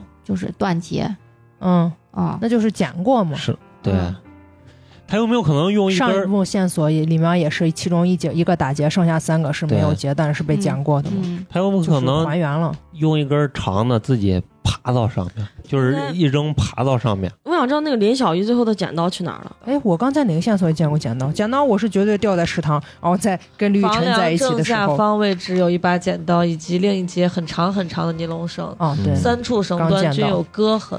那他他肯定是利用了这些工具啊。只有尼龙绳是我从那个借出来的，嗯剩下的那个剪刀和那个星星都是跟林小鱼有关系的。我再说一下，还有一个就是毕业会签到表里面有李明浩、余念、孟川、我和黄龙一，但是图书室当天学生出入登记是李雨辰、我、李雨萌、李明浩这两个人里面，就我跟李明浩就是也。去联欢会了，然后也进图书馆了。李雨辰跟李雨萌就又是你们俩，你们俩没有去联欢会，但是你们进了图书馆，所以有没有可能？我跟你说，你俩又在装无辜，又是你俩，嗯 然后你还把那个啥给我还了，梯子给我还了。这不这次不可能是我。然后李雨辰是是我在我丢失剪刀的时候见的是唯一一个人啊，图书馆是去看那个小林小鱼藏起来的信息去了。我我图书不是在那啥底下吗？我从那儿找着，然后去图书馆看去了嘛。啊，我图书馆是因为我去还梯子的时候，然后仓库就在图书图书室旁边嘛，我听见你们俩在那个争吵，咱俩是在图书室争你看啊你们俩在图书室争吵。哦，对，嗯图书室。所以你现在对图书室没有应什么该就是林小鱼。你千万不要怀疑错等一下，我想问我我想我想问一下，就是呃我们每一个人这都是他借的，我都说了嘛，东西是咋回事？剪刀绝对是从我裤包里掉出来的。等一下，我想问一下，就是咱们每一个人在李明浩尸体就是他消失的时候，就是我们发现他不不在的时候，每个人都在哪儿？宿舍床宿舍嘛，大家都是从宿舍床，因为因为这一天又重复了一遍嘛。我觉得哈，可能会是梦琴或者是林老师他们，因为我这本里面有一个小点点啊，一点就是说，不知从哪里传来了风阵阵的风铃声，然后你我看到了这他们两个走上前来，就是我会觉得，咱们谁走上前来？梦琴和那个林老师，而且在我的本最后的时候也会有梦琴告诉我，呃，就是不管做了什么事情，你都不要离开我哦，这样的一些希望。而且我我觉得今天的这个本，它不管从头还是到现在来说，它其实一直都是在是一份惨案嘛。嗯它这个惨案的起始和结果一直都是由于这个水坝的这么一个计划事情，嗯，对导致的，而我们其实都是一些受害者，因为我们都是孩子吧，可以这么来说，就是高中生嘛。我们虽然可能想做很多很多这样事情，也就唯一只有刚刚的那那两位那个挺厉害的，能能杀了人。但我是真的觉得，在这种这趟梦里面，可能还会有其他人想要来做这件事，所以我认为手法是什么样，可能就是用梯子啊或者我柱子我。我觉得林老师的可能比较大，但是凶手的话，我比较偏向于像孟琴和林老师这一块儿。因为我这个本子上林老师说，年轻真好。我多希望有一天惊醒，发现我只是在高三的一节课上睡着了，经历的一切都是梦。同学们叫醒我说老师来了，我告诉同桌我做了一个很长很长的梦，然后看向操场，一切都是那么熟悉，一切还充满生机。就是我们其实是在重复的，但是林老师渴望也重回原来。而且我们对这个地方来说，可能我们自己哈都没有什么动机去真的要去杀李明浩，这个是最关键的。那李明浩自己有没有动机？李明浩自杀的动机是有的，只能说是为了我们，对，为了我所以他才会在前一幕当当坏人。那要不就自杀，要不就是林老师。林老师，嗯，我觉得肯定有人藏隐瞒信息了。请自己请给准确答案。你们自己心中现在有没有一个准确，就是说统一一个答案有吧？啊？这就吧，啊好吧，啊嗯投出来，就认为自杀的，请举手。好，好，行，那就五五票投自杀是吧？好，那余念的这个答案就无关紧要啊。呃，先问一下余念，你你最终的答案，你怀疑谁？我感觉，哎呀，我现在也不知道到底是林小鱼，但是你就觉得不我就觉得嗯。不良男和林小鱼两人之间有不可告人的秘密。对，嗯，好，那行，接着主持人给大家公布一下答案啊。其实真相是李明浩就是自杀了，但是，呃，本场动机呢，啊，是会在后续的这个情节里慢慢给大家道来的。余念前一晚上将绳子拿回女生宿舍后，绳子被凶手带走了，有条件带走绳子的仅有李李明浩。李允萌、林小雨以及线索卡中提及进过女生宿舍的李明浩自己。人字梯被孟川借走，并在凶案发生前就被李雨萌归还，因此不属于作案工具。作案工具的星形金属挂饰呢，包括剪刀，分别落在操场和图书室，谁都可以在操场捡走金属挂件儿。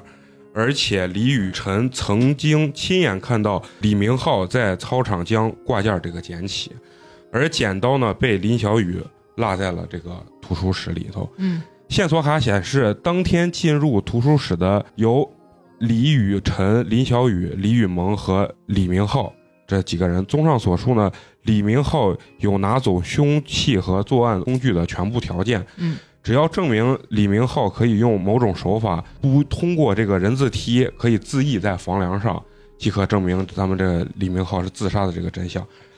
对，作案这个手法呢，其实跟刚才咱们这个黄龙一这个呃还原其实还是比较像的。就是图书室中的李明浩是将尼尼龙绳剪成了长短两根，在长绳的一端呢绑上了这个金属的挂件，尝试绳子能扔过图书室的这个高房梁，并落回手中。前两次这个挂饰都只打在了房梁一侧，第三次呢终于抛过了这个梁。他将这个挂饰从坠回的这个绳端拆下来，将这一端绳索缠绕在自己身上，打好结，在身上留下了捆绑的这个印记啊。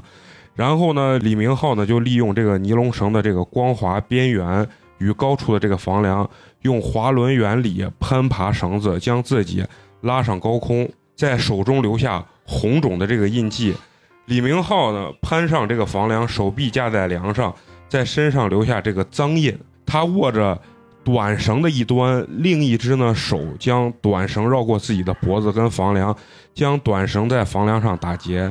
最后，他将缠绕身上的长绳剪断，将手臂从房梁处松开，让身体重重的下垂，完成了自我上吊的这个手法。哎，刚没仔细看这个遗体照，就光借了个什么手上的灰啥了的。这再真的再看见捆绑痕迹和双手红肿，那肯定就自己爬上去，然后自己绑过。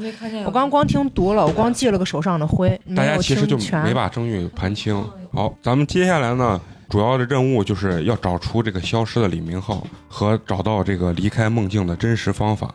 咱们的这个方法呢，就是要找出真实世界今天的具体时间。接下来呢，又到了咱们这个线索卡的时间啊。大家拿到线索卡之后呢，就是首先就分享一下各自的这个线索卡内容。好，我们第一个任务呢，就是要找出这个消失的李明浩。这个五到十分钟时间，让大家整理一下线索卡，分享一下。我是这是宿舍阿姨的供词，宿舍阿姨说：“流星雨啊，在我们西南地区要看到这么美的流星还真不容易。孩子们办联欢会之前，一共六颗流星落下，真是美呀。后来念念回到宿舍不久，又有一颗流星落下。天亮以后，一定还有一些没被我们看到的流星吧。明浩真是了不起的孩子，要是他能长大成人，该是多好的一个人。”这宿舍阿姨说的话。好混乱呀，这些对呀、我这有个仓库管理员爷爷的说话：传说中火舞季来临时，古墓显灵，星辰飒沓，铃音四起。联欢会那晚，第一声铃声响起时，我依稀看到李明浩去中庭方向；第二声铃响后，我又看到他从中庭回到操场方向。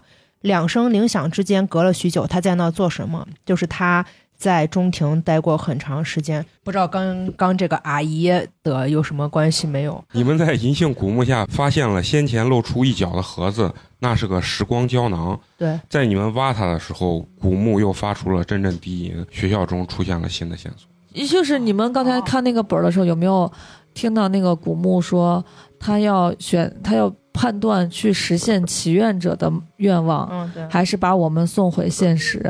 那就说明有人在祈愿，让我们回到梦境中，或者回到过去。那么我给大家说一个，入梦者在梦中依然可以向古墓继续祈愿，可以许愿见到某个不能再见的人，甚至许愿让自己变成某个人的模样。这是个画画横线的，嗯，这些都可以实现。在愿望实现时，古墓会传来阵阵铃音，散发的灵力会让银杏的落叶猝然化金，即使是在春天和夏天，依然如此。其二，古墓的银杏梦的传说，传说乡镇的银杏在火雾季这天富有灵力，能够回应居民的祈愿。流星飒沓，居民的身体留在现实世界，但意识却可以在银杏梦中的世界行动自如。每当一个活人的意识进入明银杏梦，或者一个活人的意识离开银杏梦，梦中世界的天空就会划过一道流星，很可能它会是来回的那种。那就是说，流星其实不是人死了或者人活了，就是只要对，他是个许愿了，走开，他就算是死；他从再进来也算。他就相当于只是进入梦境和出从梦境中出去。就是去许愿了。说白了就是这，过去许所以李明。浩一死，他就是又划过了一颗，他就是嗯从梦境中出来了嘛。嗯，咱六咱六个还在梦境里嘛，划了划下那六个。然后我把那个银杏古墓这边有一个线索，这个这个还很重要了，就是你们在银杏古墓之下发现了那个露出一角的盒子时间胶囊，你们将它从土里挖出，打开盒子前，古墓缓缓地传来低吟，亡灵校舍的祈愿者，他直接对我许下的愿望是：愿你们心智坚韧，不被吸食梦魇所扰。未来之路不受追忆名号所绊，而这之后，新的愿望又再次出现。追忆名号啥意思，就他那就明浩已经确实死了。银银银杏古墓的，我是拿了第二个因为那个宿舍阿姨都说了嘛，要是名号还在，还能长大成人，他该是多好的孩子。我是第二个，嗯然后是银杏古墓圆梦之境之境的祈愿，它那个盒子当中是不是就是那个时光盒？盒中的几张纸条分别是李雨萌、李雨辰、孟川、林小鱼和余念的字迹，上面不约而同写着的是：“我希望青春永不落幕，与明浩一直在一起，与最好的你们永不分离。”还有一个就是。嗯，离开梦境的办法。如果因为祈愿者的愿望让其他人的意识强行被拉入银杏梦中，成为入梦者，入梦者需要调查祈愿者的愿望是什么，至少推断真实世界的今天具体是哪天，推断发生了什么，就是要找出今天到底是哪哪一天发生了什么，应该是二零二一年的这个叫什么？离开梦境的办法。火。舞季？对，嗯，不是，今天是大头娃娃案真凶被执行死后第六年嘛，就是九八年，我们那是现在那是第梦境，第一个任务是找出消失的李明浩，嗯，有人扮成了他的样子，大家可以？大家可以每个人给一个。自己内心的一个答案。那可能是线索还没黄说完龙一，吧，线索还没有说完呢啊说完先把线索写信，呃，我这个是灵异现象，除了活人意识和寻常物件，银杏梦还有两种东西存在。第一种东西是亡灵，传闻火舞姬第三年失踪案的受害者王莹，也就是余念的母亲，当年她逃离枪阵的时候，曾进入银杏梦中，见到了不久前死去丈夫的亡灵，被她安抚，获得了坚强的信念，才勇敢地带着女儿离开。据说，当她出现时，身体和她的所有物均被某种特别的颜色所笼罩。另一种东西则是梦魇。如果入梦者的心中有无法挥去的意难平，或是极度害怕，不愿意面对人或事，他们都会化作梦魇，出现时被另一种特别的颜色笼罩。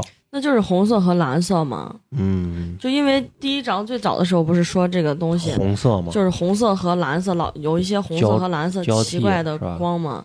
然后那个就是我看到的那个高大的男生，就是他每次出现的地方，就是就是李明浩这个人，嗯他每次出现就是带那个红色的光嘛。嗯，对，继续吧啊，还有两我这个一日轮回的可能性，可能性一，祈愿者原本的愿望需要无尽的一日轮回来完成他的目的。可能性二，在梦中，如果人的潜意识不愿时间流动到某个瞬间，那么只要时间一到，这一天又会被重置，所有入梦者又会被重置在最初的地点。如果入梦者在时间重置前死亡，留下尸身，在时间重置后，尸尸身也不会重置。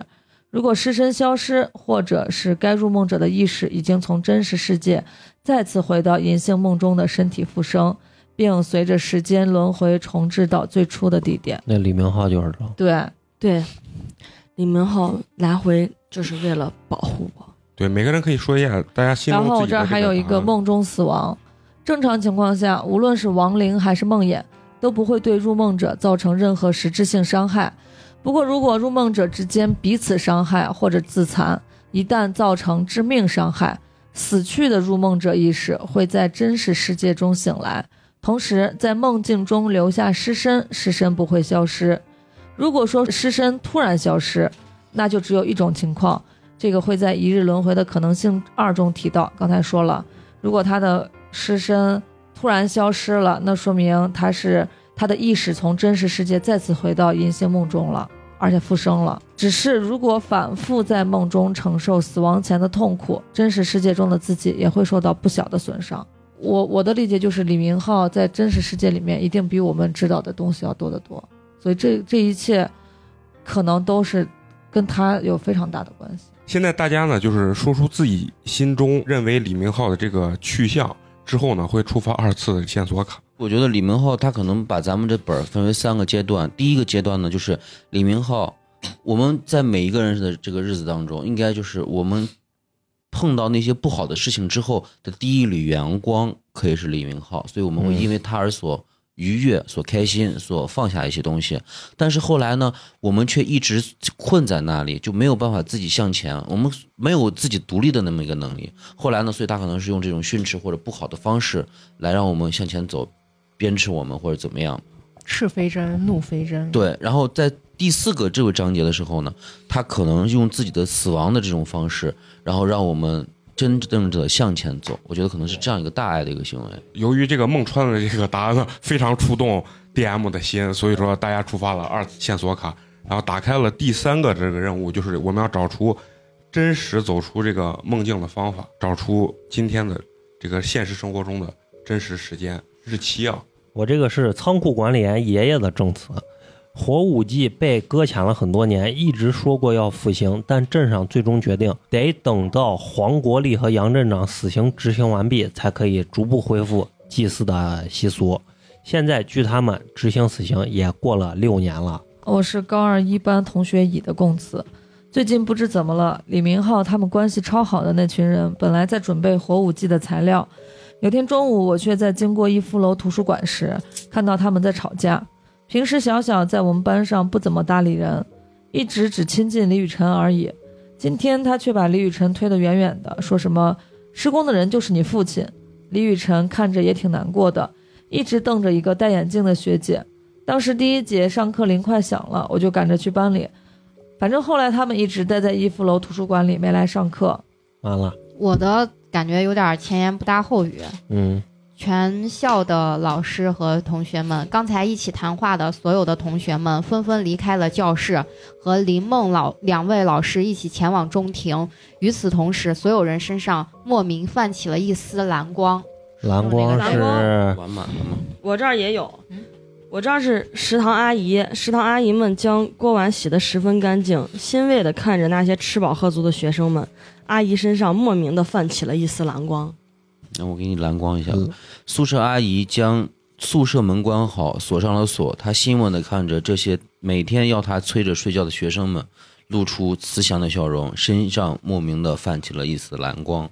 呃，仓库管理员爷爷，他们六人一起在图书馆吵图书室吵架时，应该是下午两点过。具体日期是哪天？到底是哪天？我想，我想起来了，原来是这样。话刚说完，老头黯然低下了头，身上莫名泛起了一丝蓝光。然后图书室挂钟的时间停在了两点二十八分。哦两点二十。贺卡上写道：“老孟，是不是母亲节零快乐！八年的五月十二号？母亲节快乐！啊，呃，昨天忘了不忘了给你，今天返校补上。这是我们大家凑钱买的，可别嫌弃。穿，两点二十八吗？汶川地震吗，嗯，嗯，还有还有，我这还有一个仓库管理员爷爷的公司，常常来图书室的那个女学生叫小鱼儿的。她初中认识了一帮朋友，几年以来，这些孩子天天腻在一起。就是那天中午，他们不知道为什么吵了起来。我记得常跟在明浩和小小身边的那小子，抓着孟老师儿子的领子，很生气、很愤怒的样子。小鱼儿抱着手臂在哭，旁边一个长得很漂亮的女生也很崩溃，问明浩他们是不是早就知道了。小鱼儿的父亲是杨镇长，几个人吵成一团，让人心疼。毕竟那些孩子们的关系曾经那么好，甚至我有些羡慕。完了，零八年的五月十二号，，嗯，我也觉得是两点二十八分啥好好的啊给一个两点二十八分的时间呢？对，而且这个他们身上都泛着蓝光。如果入梦者的心中有无法挥去的意难平，或是极度害怕、不愿意面对的人或事，他们就会化作梦魇，出现另一种特别的颜色，就是蓝色嘛。大家可以统一一个答案，然后给到这个 DM。零八年，零八年五月十二日，对，你说零零后可能对两点二十八这个数字。没概念。首先恭喜大家，这个时间大家一一推就推出来了 啊！因为这个两点二十八分啊，因为关键是咱是老人儿啊，你要说人家哎，零零后的啊，人家零五年以后可能印象不深吧？啊，呃，需不需要那个什么主持人给大家复盘一下这个推断的时间方法和李明浩的这个可以，可以，你说的你说，推断时间这个方法呢？年份呢是由线索卡零四得知，杨镇长跟黄国立在二零零二年被执行死刑，而线索卡七十三可得知，现在距离二零零二年已经过去了六年，是二零零对八年。我我那个第六广播里头也说的是执执行死刑后的第六年。年，嗯，对，然后月和日呢是由线索卡七十二得知的。今天是母亲节之后的第二天，而且剧本序章有提到，火舞祭是这个月的第二个星期一。二零零八年的母亲节是五月十一日，今天就是二零零八年的五月十二日。十分呢是线索卡七十九直接明示，然后推断黄龙一呢就是李明浩的方法，是由线索卡六十三梦境调查报告二得知，祈愿者呢可以许愿变成另外一个人的模样，并且在变化的刚才咱推了吗？嗯，推了吗？推了消失的李明浩推了嗯李明浩是真的死了。啊，变化的同时，周围会响起铃声，而每次的铃声前后呢，角色剧本中的李明浩就会不见，黄龙一就会出现。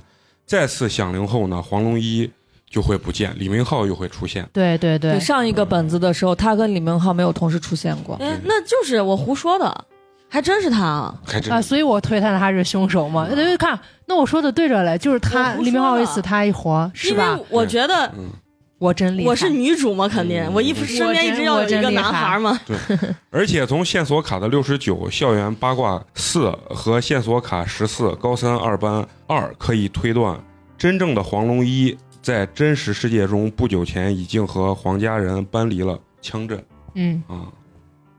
呃，接下来呢，请大家交回第二个剧本，发放第三个剧本。大家拿到第三份剧本之后呢，然后要阅读至全部内容。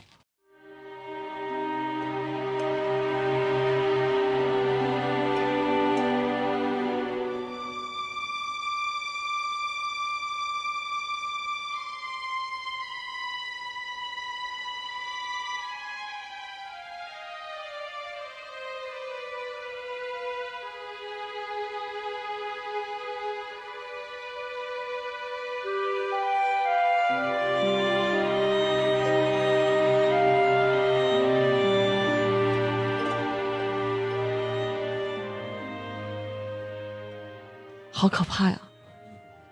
不是最夸张的是，就是咱在那个保健室的那个床上嗯躺着的那个，确实是李明浩，嗯他是装睡的。嗯，对啊，然后他他等着人来把他杀了，然后然后再再那个再重再重生，然后他杀了之后，他发现他不对，他要变成黄龙一来 把余念抱走了。此刻呢，这个玩家依次呢阐述自己的心声，将自己对李明浩的真实情感和记忆告诉大家，并说明自己选择留下或离开的原因。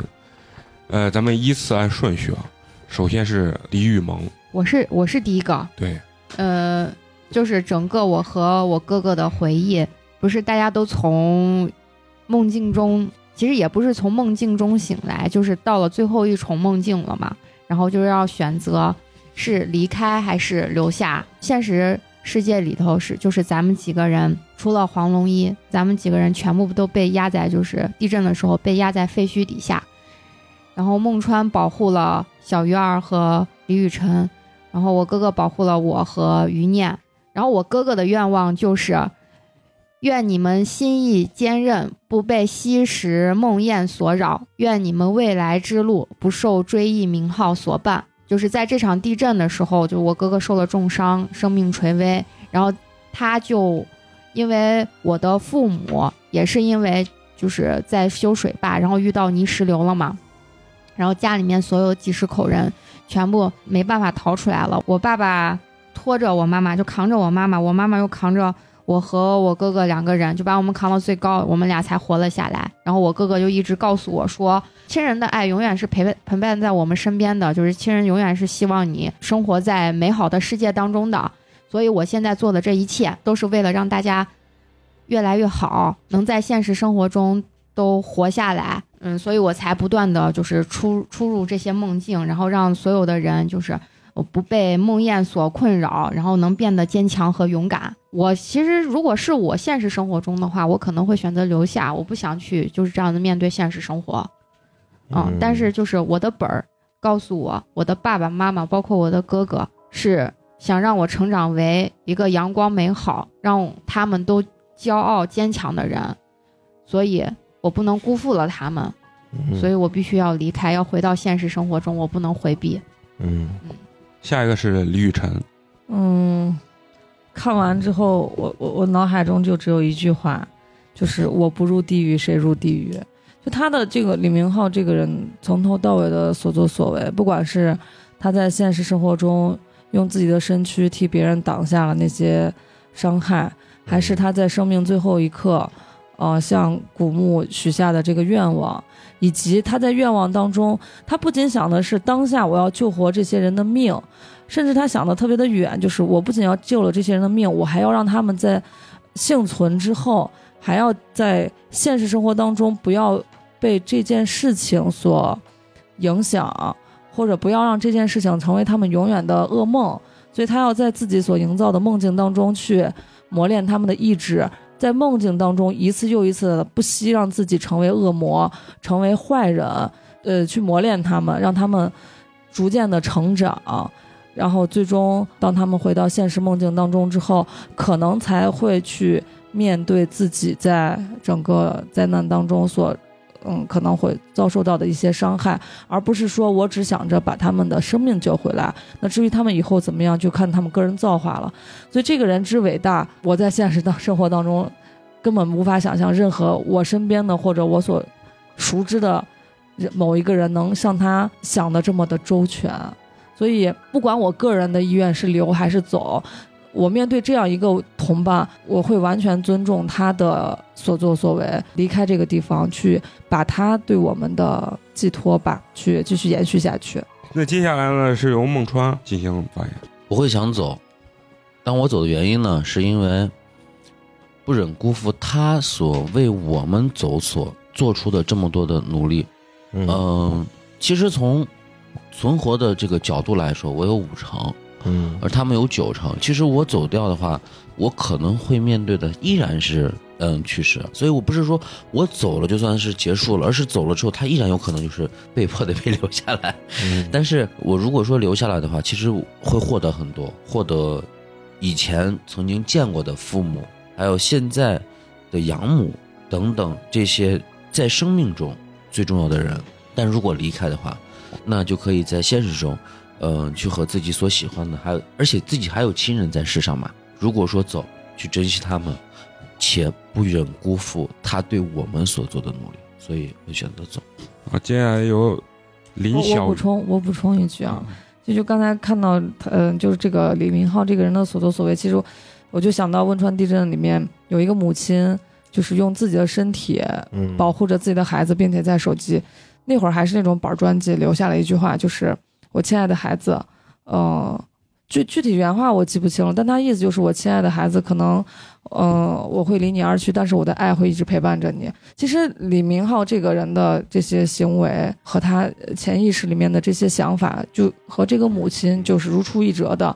就作为如果我是那个襁褓当中的孩子，可能虽然说我们每个人都是为自己而活的，但是你没有办法去忘掉你的母亲或者你的亲人对你就是那种用他所有的生命、他的意志所延续下来你的未来、你的生活，不管是从李明浩这个人，还是呃之前对于汶川地震的一些回忆，我觉得嗯、都是会选择离开。其实成全自己的同时，也是成全他们。好完美。接下来是林小鱼，我的这个记忆跟大家差不多了，我嗯说一下，就关于他和那个孟川救我的，就是当年我被呃大家发现是那个杨家人带走之后，然后不是关了起来嘛？关了起来，他和孟川两个人来救我的时候，在我后来知道。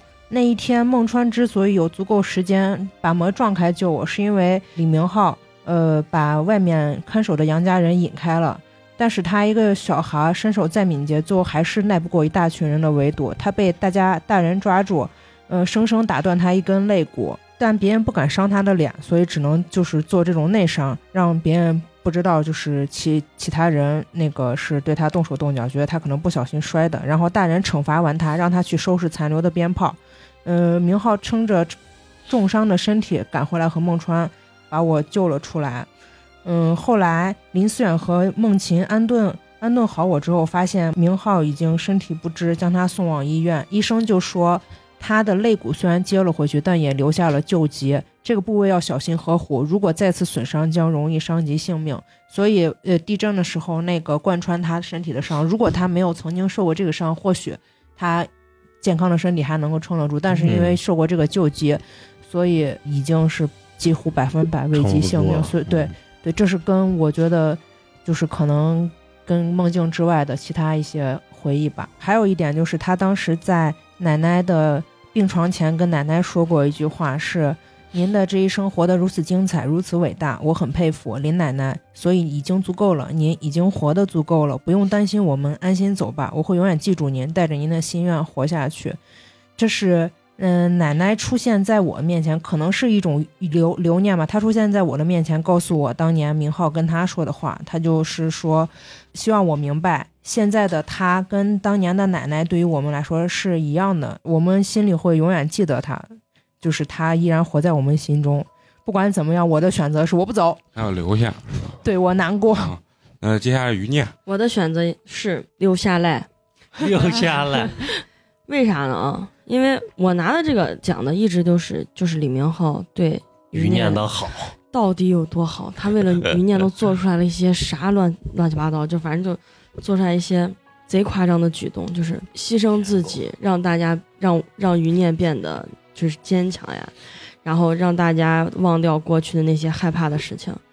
而且还有一个啥哦，是我留到这儿，我才能不用和他告别，嗯，因为我走了，我就要和他告别了，就不是生离了，是死别。留这儿，我不用跟他分开，然后还可以知道他他的那个答案，但是啥啥答案我还不知道，所以我要留，我选择留下来。所以他做个那样的事儿是什么事儿？接下来，请大家把耳机戴上。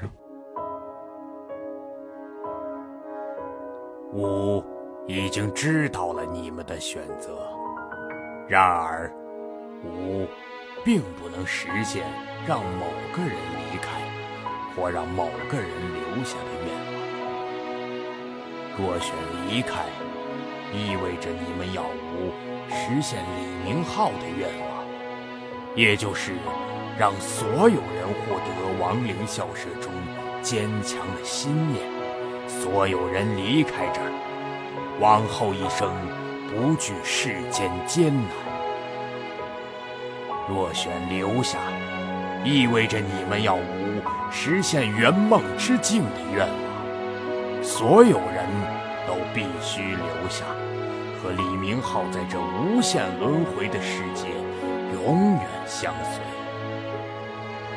这两个愿望彼此背离初衷。吾只能实现其中一个。你们的立场，你们的投票，意味着许愿，许下唯一的愿望。你们的立场必须是全票比零票。李明浩，你的心念如此坚韧，吾在世间已活千年。未曾见过如此坚毅勇敢之人，吾已深受震撼。你有什么话想说给身边这些所爱之人？现在便可以告诉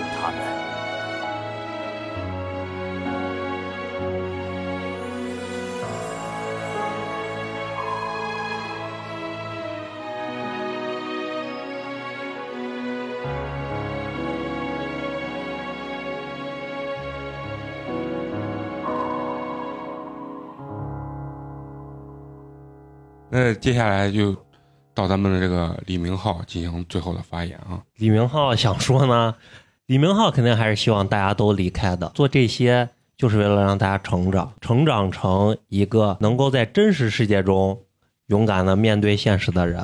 虽说大家有再多的不舍，但是呢，李明浩存活下去的希望他都只有零。如果离开了这儿，他是肯定没有办法活下去的。所以呢。希望大家在梦境当中锻炼了这么多，就是能够走出去面 面对真正的生活，而不是在这里享受这一天一天的轮回。此时此刻，你们在火舞季当年死去的家人们都出现在眼前，他们不再是亡灵校舍中的梦魇厉鬼，而是真实的你们童年时最爱你们的家人，那位大义灭亲为你们家人报仇却承担了所有骂名的林奶奶。对林小鱼道出了当年他重病离世前，明浩在他身边所说的话。明浩当时说道：“林奶奶这一生活得足够精彩，不留遗憾，所以不必为离世这件事感到悲伤。不管来到这世上有多少年，如果活出自己的人生，那就是值得的。”这些话不只适用于林奶奶自己，也适用于现在的李明浩。与此同时，其他家人们纷纷点头。这些人是小小、李雨辰、李明浩、孟川和余念的家人们，是林小鱼心中一直亏欠的人们。李家当年在泥石流的四十五人，包括小小和明浩的母亲李文勇夫妻，纷纷向众人跪下，求大家尊重明浩的心愿与付出，并恳求大家给他们女儿活下去的机会，让她逃出去。孟川和李雨辰的父母白松夫妻出现。拉走了哭泣的姐姐、妹妹和弟弟，跪下求大家说：“孟川和李雨辰是白家最后的血脉，能不能不要放弃希望，让他们平安逃出去？”余念的父亲余毅出现，跪下向大家说道：“只要活着，就还有机会，就还能怀念逝去的人。”余念的妈妈就是这样坚强的活着。现在，而此时此刻，余念的妈妈还在外面等他回家。家人们的身形若隐若现，仿佛倾尽一生力力气，拜托你们坚强的活下去。你们还有最后一点时间，需要在这最后时刻说服对方做出和自己一样的选择。你们可以弃票，但如果最终交给古墓的愿望无法统一，那将会走向最绝望的结局。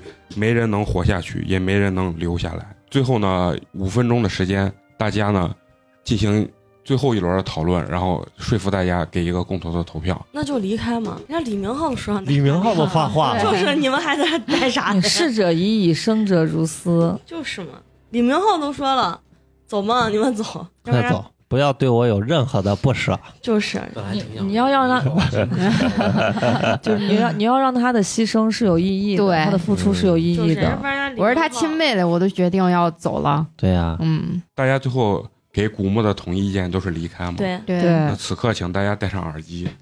我们听明浩的，学校渐渐安静了下来，老师和学生们的亡灵在眼前逐渐化作了微光。刚才出现在眼前，你们死去的家人们也露出了诀别的微笑，他们的身体逐渐变得透明，只剩你们最后五个人站在校门口，依依不舍地眷恋着那名白衣少年，迟迟不肯离开。他的笑容如记忆中般美好澄澈，想在最后告别时，依然是带着笑和你们说再见。他不断换着说辞，催促你们离开。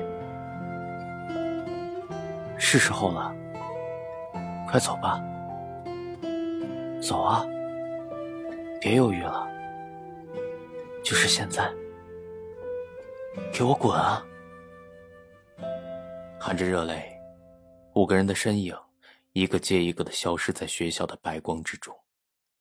当最后一道流星划过，眼前的众人已全部离去。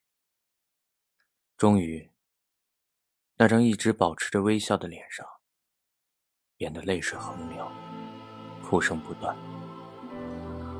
一直强装的笑容，骤然化作一张哭泣的、无助的少年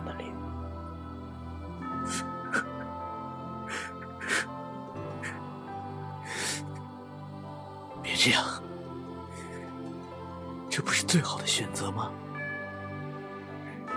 笑着送走了大家，是一件值得开心的事啊。他蹲在地上，哭了许久，擦干泪水，起身向操场跑去。夕阳渐渐落下，周围的景色接连消失。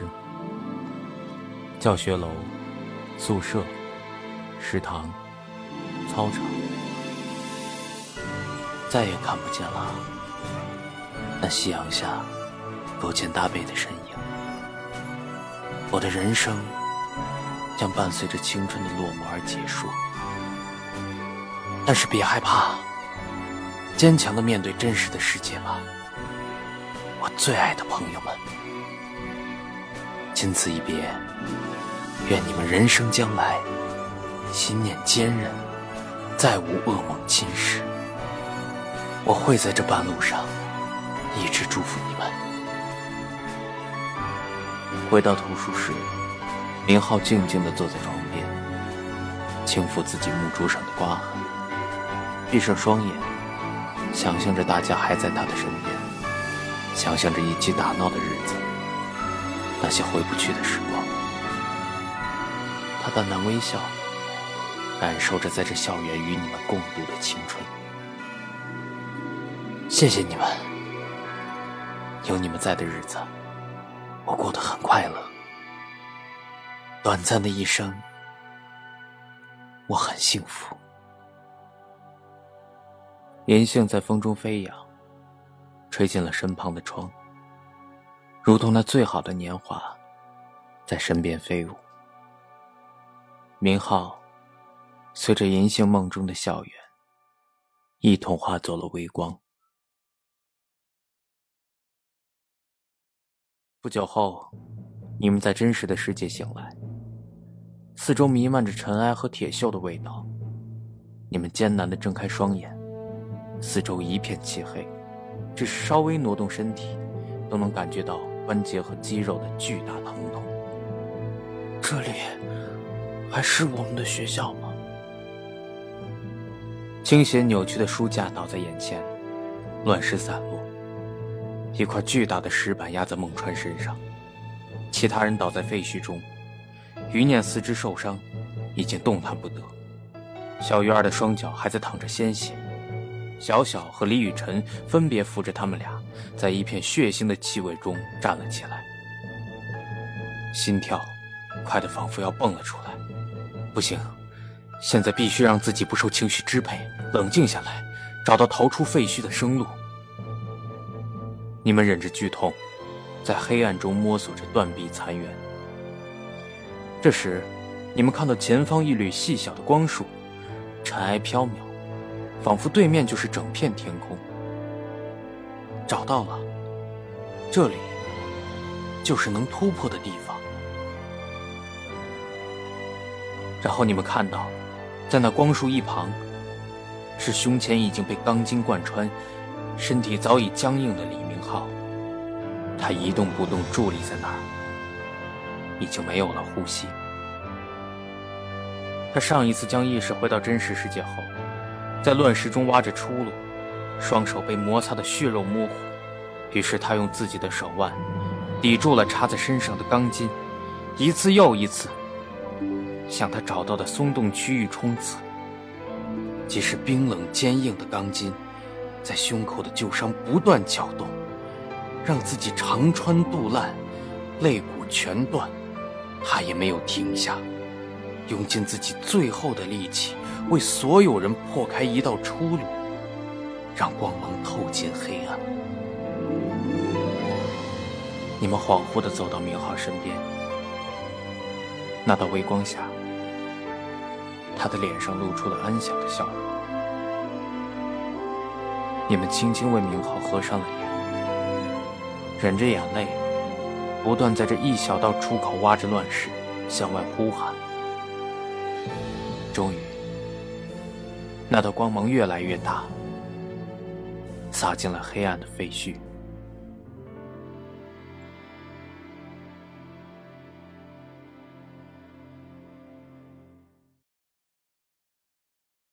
二零零八年五月十二日下午两点二十八分。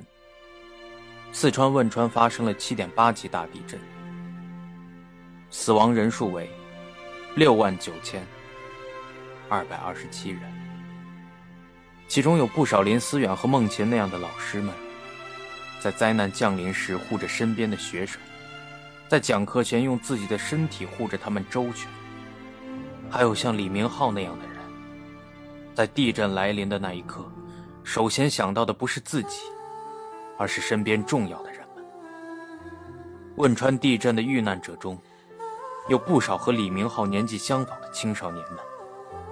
有些孩子想快点长大，逃离这晦暗的青春；有些孩子，因为生命中出现了某个人，黑暗的世界透进一丝又一丝的光亮；有些孩子，则是李明浩这样的人，对这青春充满不舍，不想毕业。不想长大，打心底其实不想体验离别的滋味。然而，无论是谁，青春都是一场无法回头的单行道。每个人青春的结局，都是一场又一场告别。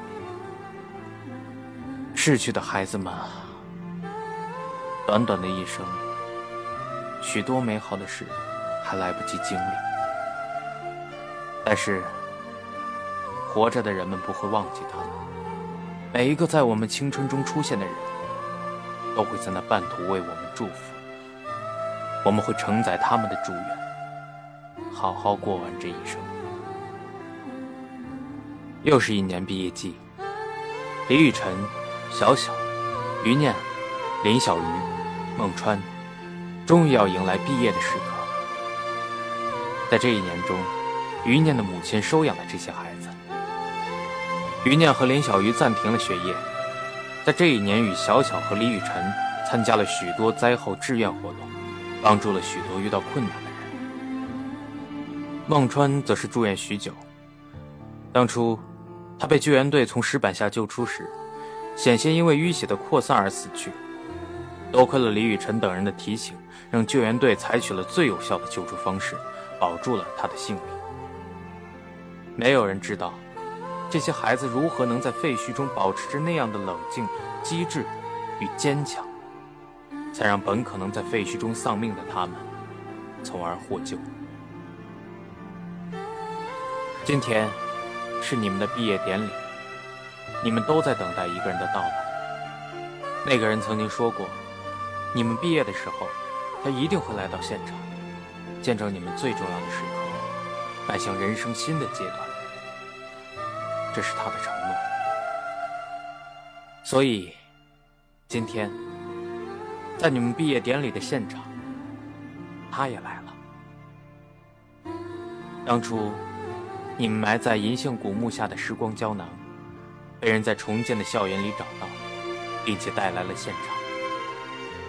在这里面，除了你们写下的愿望，还有那个人对你们全部的期许。好，最后呢，希望各位同学呢能念出自己最后的心声。嘿，各位，抱歉不能亲自参加你们的毕业典礼了，只能以这样的方式祝贺你们毕业快乐。我一直在想，经历了童年阴影，我们毕业后会成为什么样子？我从小因为爸妈高龄，急于长大。想早点成为肩负家庭责任的人，爸妈走前的微笑让我不至于满心仇恨；对小小的责任让我成为无坚不摧的战士；背着雨辰走过的回家路让我成为了可以被信赖、被依靠的人；小鱼儿和林奶奶的善意让我相信世间还有美好；和阿川一起胡闹不羁让我找回了少年心；念念的坚韧和勇气让我成为了配得上他的男人。但是。和你们共度的青春，又让我想当一个永远长不大的孩子。有一些话，好想亲口告诉你们，又怕错过了毕业典礼，于是写在这里，装进时光胶囊，埋在银杏之下。如果你们毕业这天我没来参加，请打开它，让我还有机会在这重要的时刻依然陪伴在各位的身边。雨辰，你长大了，好怀念当年走在乡间小道，文弱的你趴在我肩上，我背着你。走过那些崎岖弯道，回到我们的家。你常常失眠，不好好睡觉，一直没怎么长个子。以后等你长高了，你也试着背一背我，怎么样？开玩笑的啦。突然想起来，小时候你说将来想变得坚强可靠，我如今的回答还是不变。我想要你无忧无虑，成为一个快乐的人。未来的道路上，无论是泥路还是坑路，就让我一直背着你走过吧。虽然我先一步离开了这所学校，离开你和小小，毕业后我们可能会去不同的地方，但是我会跨越千山万水找到你，回到你们身边，因为有你们在的地方就是我的家，你们永远是我可以停靠的港湾。李明浩，妹妹，这些年陪伴你的时光有限，我究竟是个尽责的哥哥吗？我也曾经有过迷茫，背负着众多的生命。不知道我和你要成为什么样的人才对得起家人的付出。后来我想通了，家人对我们最大的期待就是平安和开心，就像爸爸妈妈当年那样，在生命最后一刻也要笑着看向我们。明明一把年纪，承受着苦难，却依然希望他们印在我们心中最后的样子是笑着的。他们的微笑让我勇敢地走到了今天。有这样的爸爸妈妈爱过我们，我们多么幸福！我对你也是一样，我深刻的爱着你，无论我在哪里。李明浩，阿川，多年以后我们漫步长街，会不会想起年少轻狂、不打不相识的场面？曾经你不苟言笑，总是握紧双拳，准备与世界为敌；曾经我心怀怨愤，总是心事重重，想要与敌人复仇。但是幸好我遇上了你，当年和你打完那一场架，看你不肯倒下的蛮劲，我就知道我们一定会成为最好的朋友。我喜欢和你一起逃课，一起玩耍，一起胡闹，那些时光让我心中洋溢着兴奋与雀跃。多亏有你，我才终于感觉到青春不再沉重，而是如此惬意，令人享受。多亏有你，我才有机会经历这本可能会错过的青春。所以，未来天各一方，也不要忘记来找我叙旧。愿我们再次见到时，依旧是嬉时打闹的少年。小鱼啊，有时候闭上双眼，恍然间会回到最初的时光。我们年纪相仿，一同摇着拨浪鼓，你却被林奶奶压着叫我一声叔叔。那段时光已经一去不返，但你和林奶奶是我黑暗世界中照进的第一束光。林奶奶用她的一生教会了我，只要活得足够精彩，无论生命长短，此生都已足矣。我不能读，我难受。像他那样了不起的人，离世是不需要勇气的。我们这些活下去的人才需要勇气。谢谢你是侄女，你和你奶奶一样，都是温柔善良的人。我相信你一定会成为他那样了不起的人。期待毕业这天，你给我一个拥抱，让我看到你比以前的变化。今天的你，一定已不再被任何心事束缚。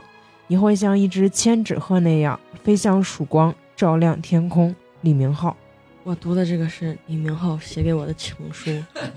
念念，太多太多想对你说，却来不及说；太多太多想向你问，却不敢问。原谅我的胆小，每当贪恋和你相处的时光，我都没有勇气说出口。你还不知道吧？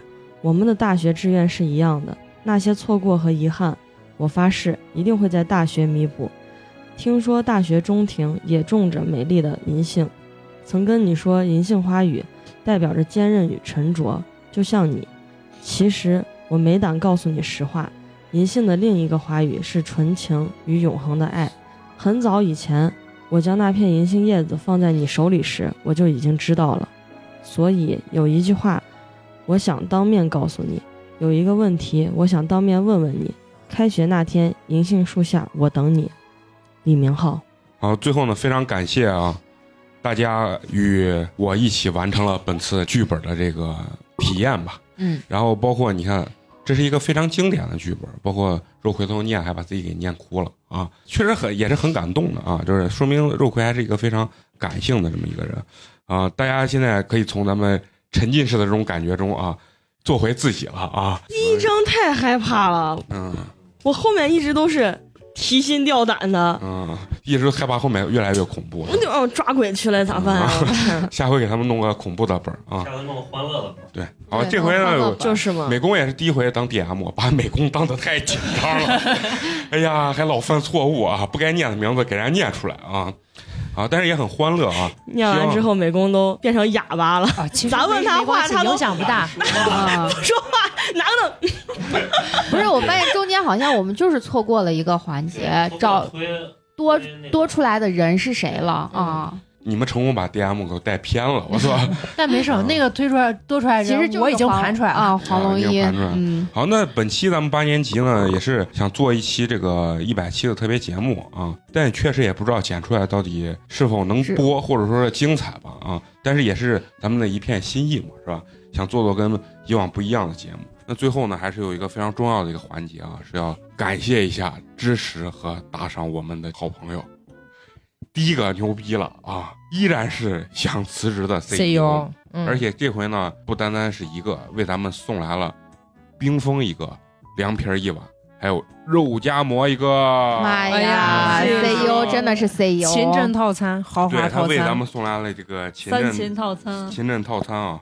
他说，不知道能否赶上一百期的台庆，节目内容和主持人都越来越棒。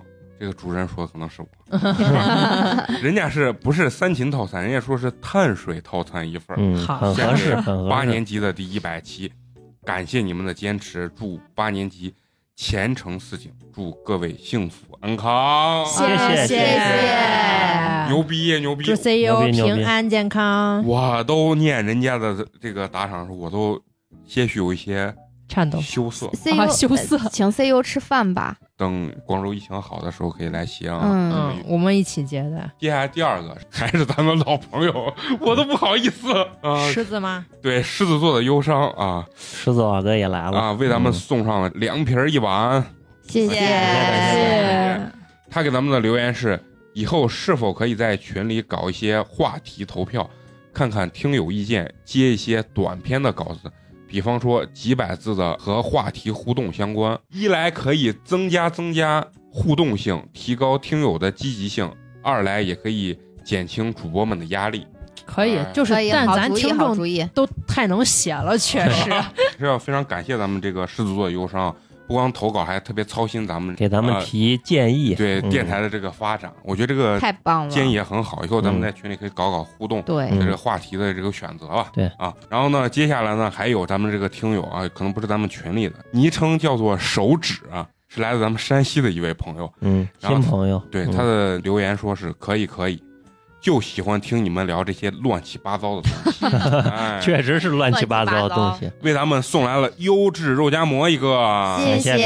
谢谢。可以进我们的群嘛？嗯。然后还有一个他的那个昵称叫千千千啊，也是咱们西安本地的一个千，就是个十百千万的这个嗯，千，千啊。千千，对，然后三千，对对对，他可能是预祝咱们发大财吧，我觉得这跟钱千千的三次钱钱方，对，他的留言很简单，说嗯，确实亲切。嗯，嗯，啊，然后给为咱们送来了凉皮儿一碗，感谢感谢。谢，谢。啊，今天也是咱们第一百期的这个节目啊，也非常激动，有许多好朋友对咱们进行了实质性的打赏和捐赠啊，送来了祝福，送来了祝福。嗯，哎，所以咱们再次掌声，谢谢。谢。呱唧呱唧，最后呢，还是要感谢各位收听我们八年级毕业生。我们这个节目呢会在每周三更新。如果呢你想加入我们的听友群或者给我们投稿的话，那么你就可以关注我们的微信公众号八年级毕业生八呢就是数字的八。那本期咱们这个节目就到这里咱们下周呢接着聊拜拜。拜拜。